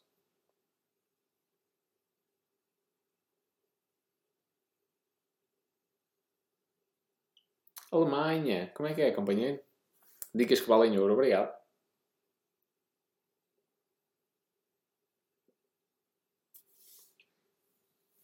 Oh, Miguel, eu vou-te dizer aqui uma. Tu estavas a, falar da importância do networking. Mas há uma, uma coisa ainda mais importante, que, que se calhar até, o termo até vai colidir com aquilo que tu disseste, que acaba por ser quase como uma tradução, mas é relacionamento. É mais importante do que ligação. Uma coisa é eu, eu conhecer-vos a todos, ter o número de telefone de toda a gente e poder ligar-vos e tal. Isto, isto pode ser considerado networking. Eu já fiz vários eventos, já estive em vários eventos onde havia networking, o pessoal trocava trocava cartões e não sei o quê. Pronto, eu chegava à casa com cartões e aquilo não valia de nada. Cheguei mesmo a mandar e-mails. Oh, nós conhecemos um evento tal e não sei o quê, eu gostava de, de vos apresentar ou falar convosco e isto. Alguns nem tive resposta. Pronto. Isto pode ser considerado networking, mas há uma cena mais forte, que é ligação. Uh, desculpa. Relacionamento. Isto é ligação. Relacionamento. Relacionamento é o dizer assim, oh, Mónica, um, o meu carro não pega, será que tu me podes dar a boleia hoje? E ela, e ela aceitar. Sim, sim senhor, diz-me onde é que tu estás, eu aí. Um relacionamento a dizer, ó oh, Pedro, pá, tive aqui um problema, pá, precisava que tu me viesses buscar hum, a rebordosa e que me leves pá, para qualquer sítio de Gaia. E ele, ó oh, companheiro, é só dizeres qual é a morada que eu vou aí ter. Isto é relacionamento. Estás a ver? É mais importante do que ligação. Tu até podes ter o meu número, Pá, eu, tu, e ligas para mim a pensar que, que te vou atender e eu deixo o telemóvel tocar. Ei, bem este chato. O Matos está-me a ligar agora. Ah, cala saber. Vou deixar, ligo-lhe amanhã ou assim. Estás a ver? Isto é uma ligação. É, temos contacto, podemos falar um com o outro e tal. Relacionamento é tipo, eu estou aqui disponível para ti 24 horas por dia. Não é bem assim, mas é quase como se fosse. É uma cena mais forte. É tipo quando alguém da tua família te liga. Tem ligação já estou cansado, tem relacionamento contigo. É uma cena muito forte, estás a ver? Não é uma ligação superficial, é um relacionamento profundo. Uh, e isso é a cena mais, mais importante. Muito mais importante. Que é, é aqui que falha, já agora. Porque é que quase todos os cursos de marketing digital que eu conheço falham. Porque é isto. Eles ensinam-nos a, a fazer a, a ligação é gravar vídeos para pôr em frente à audiência, para um esquema qualquer, e os gatilhos mentais, blá blá blá blá blá blá blá E esquecem-se da cena mais importante, que até hoje só um gajo é que eu ouvi falar disso, a sério, Gary Vee. E não só falar, como fazer. E depois, quando eu comecei a fazer, e eu disse, espera aí, mas o gajo falou de relacionamento, eu comecei a pensar, comecei a fazer eu. E eu comecei a perceber a diferença entre uma coisa e a outra. A ver? E onde é que eu, onde é que saiu, tipo, Onde é que eu tirei mesmo o coelho da cartola? Quando houve a cena dos imigrantes. Porque se eu só tivesse ligação com as pessoas, quando eu tenho uma postura arrogante, contundente, não é? Uh, então, se eu só tivesse ligação com as pessoas, o que ia acontecer era eles iam aproveitar, que foi esse o meu medo, e toda a gente me ia começar a apontar o dedo. E algumas pessoas ainda o fizeram. Primeiro apoiavam e depois apontaram o dedo. Mas está-se bem. Mas o que aconteceu na, na, generalidade das pessoas que me acompanharam é que elas me defenderam, sentiram-se tão ofendidas quanto eu com aquilo que aconteceu. Tanto é que eu, eu hoje já anunciei que vou avançar com uma queixa-crime e está toda a gente tipo a bater palma, contente. E eu até devo isso às pessoas. Porque é uma maneira delas sentirem que, espera aí, mas pelo menos estamos a tentar fazer justiça. Isto só acontece porque há relacionamento. Porque as pessoas, tipo, olham para mim não como o gajito que está na internet, mas como uma pessoa que podem contar. E este relacionamento cria-se nas lives. Os vídeos também ajudam, mas é mais nas lives. Responder nos comentários. E, e nas mensagens privadas. E-mails e cenas assim do género. Estás a ver? É quando as pessoas começam a conhecer mesmo. Olha a Suíça por aqui, pelo Luís.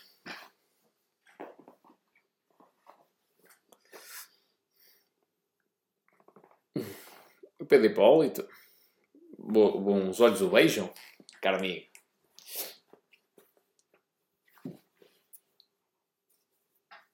Criar uma empresa com alguém que tenha um relacionamento. Dá certo? Tema complicado. Eu vou-te eu vou ser sincero. Eu se puder evitar uh, trabalhar com família, evito. Porque tem a ver também com a minha personalidade. Estás a ver? Tenho vários casos de família das pessoas que se deixaram de falar. O problema é que nos negócios nem sempre tudo corre bem. Nos momentos de tensão é normal haver algum atrito estás a ver? entre as pessoas. Quando, além da relação laboral ou profissional ou, ou de sócios, existe uma relação pessoal, às vezes quebra-se a relação profissional e a relação pessoal também se quebra. Estás a ver? Mas, mas isto ouço todos os dias, quase. Pá, estou a dizer aqui metaforicamente, mas é. Ainda no outro dia tive uma reunião com um empresário e ele estava-me a dizer: pá, o meu irmão não dá para trabalhar para mim. Uh, e trabalhou e tiveram ali um certo afastamento. Um amigo que era também era padrinho da filha, acabou por, por se afastar em tudo. Afastou-se no negócio e afastou-se na, na, na, vida pessoal. Estás a ver? Portanto, isso é, é complicado, esse relacionamento. Pá, não te posso dizer, porque isso depois depende de pessoa para pessoa. Há pessoas que têm mais habilidade, outras têm menos, mais ou menos inteligência emocional. Há pessoas que conseguem gerir bem isso. Eu, com a minha personalidade, não quero fazer isso. Acho que vou prejudicar muita coisa se o fizer. Ah, pode acontecer, mas quero tentar evitar ao máximo.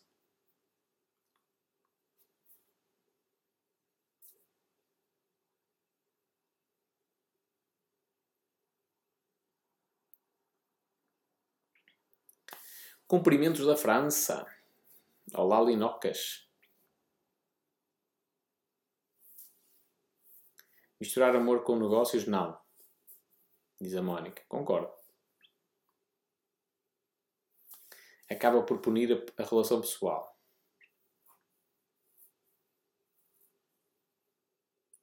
Por acaso é uma boa questão e eu até vejo também de outra maneira. Que o, o, o Vitor a dizer para eu fazer uma live com o Hipólito. E pode ser um dia destes. Trabalhar com família é o pior que há. Não podemos despedir por ser família. Poder pode, só que depois acaba por comprometer a relação familiar também.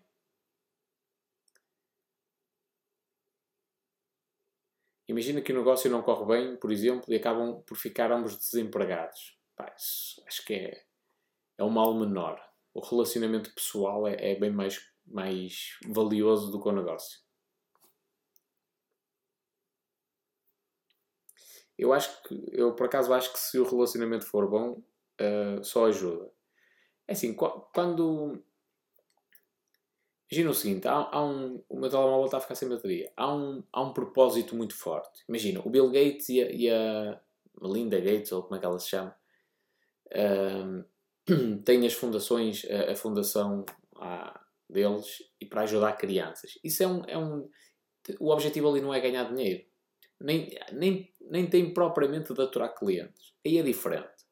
É? Podem passar 24 horas por dia, juntos, um com o outro. É a ambição, mas é de mudar o mundo. Aí eu concordo.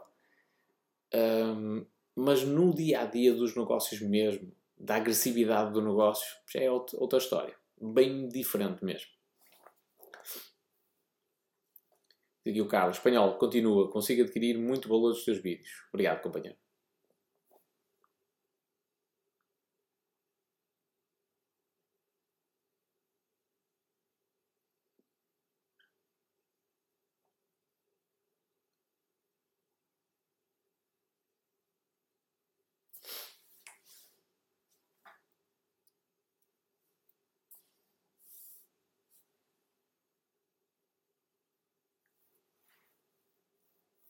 Família é uma coisa, relacionamento é outra. Nós não escolhemos a família, mas escolhemos o parceiro. É verdade. Só que os negócios depois têm uma. É, em teoria é fácil. E o que tu dizes é simples. Na prática é que é difícil. Muito difícil. Nós somos seres humanos. Imagina que tu estás no, no, no teu trabalho, correu tudo mal naquele dia. Não é? Tudo, tudo, tudo mal. Os clientes exaltaram-se, cometeste muitos erros, cometeste cenas graves. E pior, é o teu parceiro vai apontar o dedo. Diz: Olha, fizeste mal isto. Depois vais chegar a casa, o ambiente não é o mesmo. E essa noite, quase que aposto que não há nada para ninguém.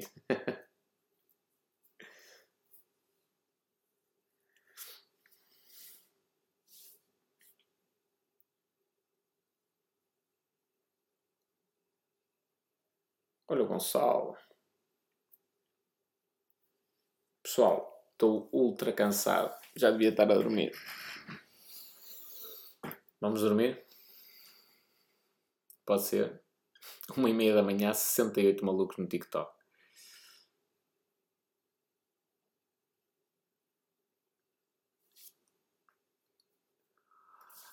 Marta, hum, eu percebo o que é que tu estás a dizer, mas é, lá está, novamente.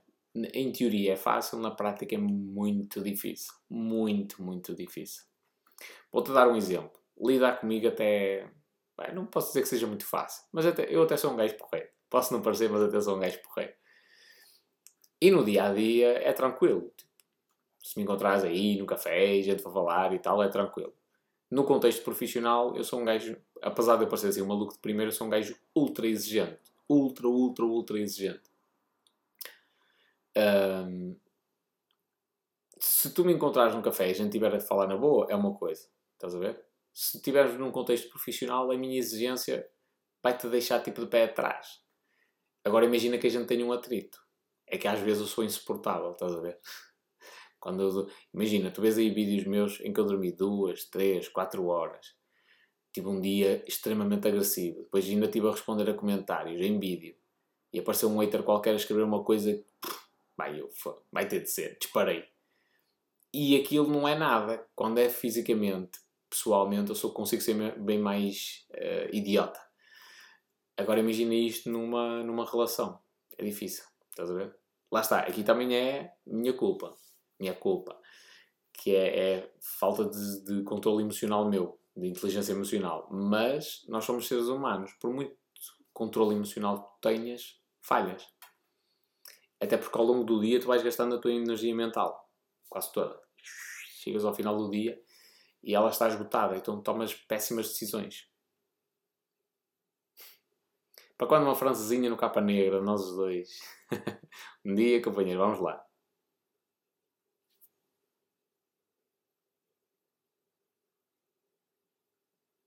Diz a Mariana, isso é um convite. Oh, minhas filhas, eu não tinha problema nenhum em recebê-las todas na minha cama. Se vós quisesses. Não tinha problema absolutamente nenhum. Acho que vós não ias achar muita piada. Agora já não ressono. Quando eu apanhava a bedeira, ressonava de uma maneira.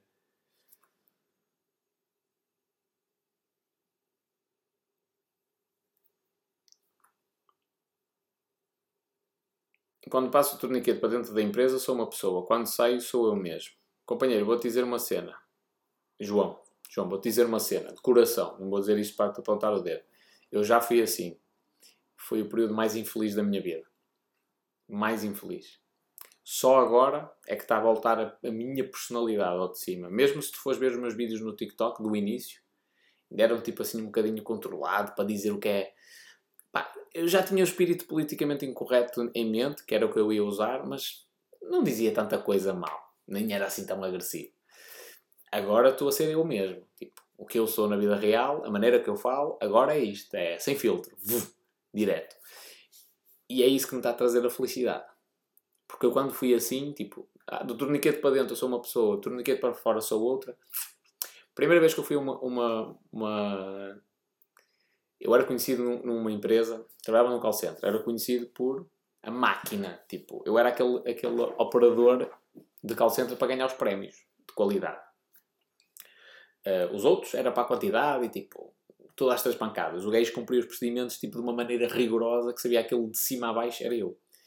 era, era o, o, o estandarte, basicamente. Mas o pessoal tinha-me como um gajo ultra profissional só. E eu fiz, eu fiz isso propositadamente. Houve uma vez que fui a um jantar de Natal. Os primeiros anos não fui. Depois fui a um jantar de Natal. E, epá, e jantar de Natal, um gajo começa a beber e tal. E eu era um jabar, eu era um jabar na altura gigantesco, só que o pessoal não sabia. Pois, depois dos primeiros copinhos, o pessoal começou-me a ver, tipo, a falar com toda a gente, a fazer piadas e não sei o quê. Foi uma algazarra. A partir daí a minha imagem no emprego mudou completamente e já não tinha essa imagem de tipo do gajo tão santinho, digamos assim. Mas aquilo era eu. Tudo bem que era eu sob o efeito do álcool, mas na vida real eu sou muito assim. Estás a ver? Então, se eu fosse assim dentro da empresa, eu, eu tinha muito mais relacionamento com as pessoas. E ali não, era uma coisa muito impessoal. E o que é que acontece? Eu não era feliz. Realmente era respeitado, as pessoas, tipo, eu dizia uma cena, toda a gente concordava, tipo, se ele diz, se ele diz, é porque sim, é porque é assim. Um, pronto. E, e, a, única, a única vez que eu tive notas más nas auditorias foi por uma cena que não era minha culpa e que só não foi retirada porque não aceitaram a contestação porque alguém falhou nos prazos. eu estava numa equipa piloto e estávamos a fazer um procedimento diferente, então fomos auditados e ninguém os avisou que tínhamos um procedimento diferente e eu segui o procedimento certo, só que ninguém, os auditores não sabiam disso. Foi a única vez não há. Comigo não há hipótese de falhar. Mas eu não era feliz. Ou seja, era respeitado como profissional, mas não era feliz. E é mais importante eu ser feliz do que ser respeitado como profissional.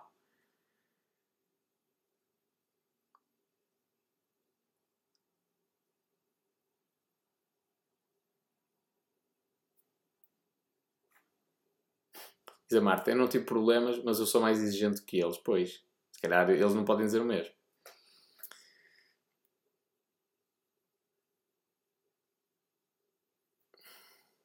Obrigado, Alex, pelo teu apoio.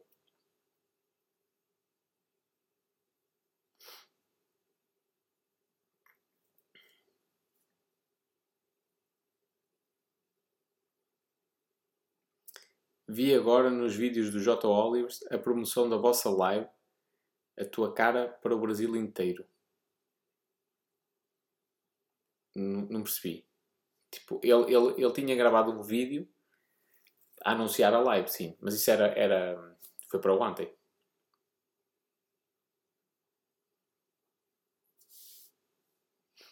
Foi ele que me pediu. Ele disse: Ó, espanhol, manda-me uma fotografia. Andei a tirá-las à pressa. A pressa. Eh, manda-me uma fotografia que eu faço aqui uma arte e eu ponho aí um, um vídeo no ar.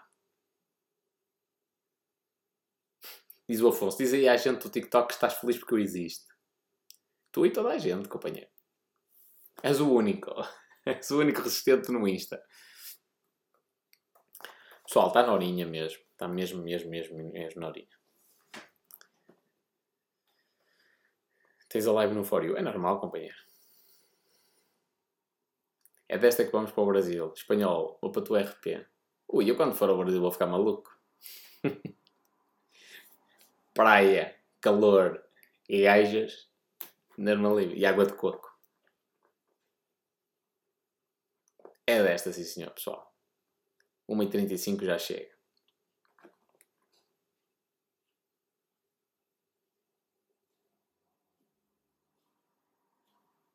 Ele fez uma, uma cena dia 26. É normal.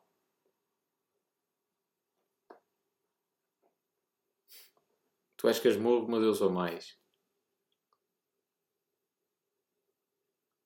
Ora que não.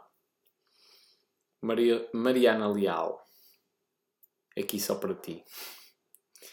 Não é Maria, é Mariana.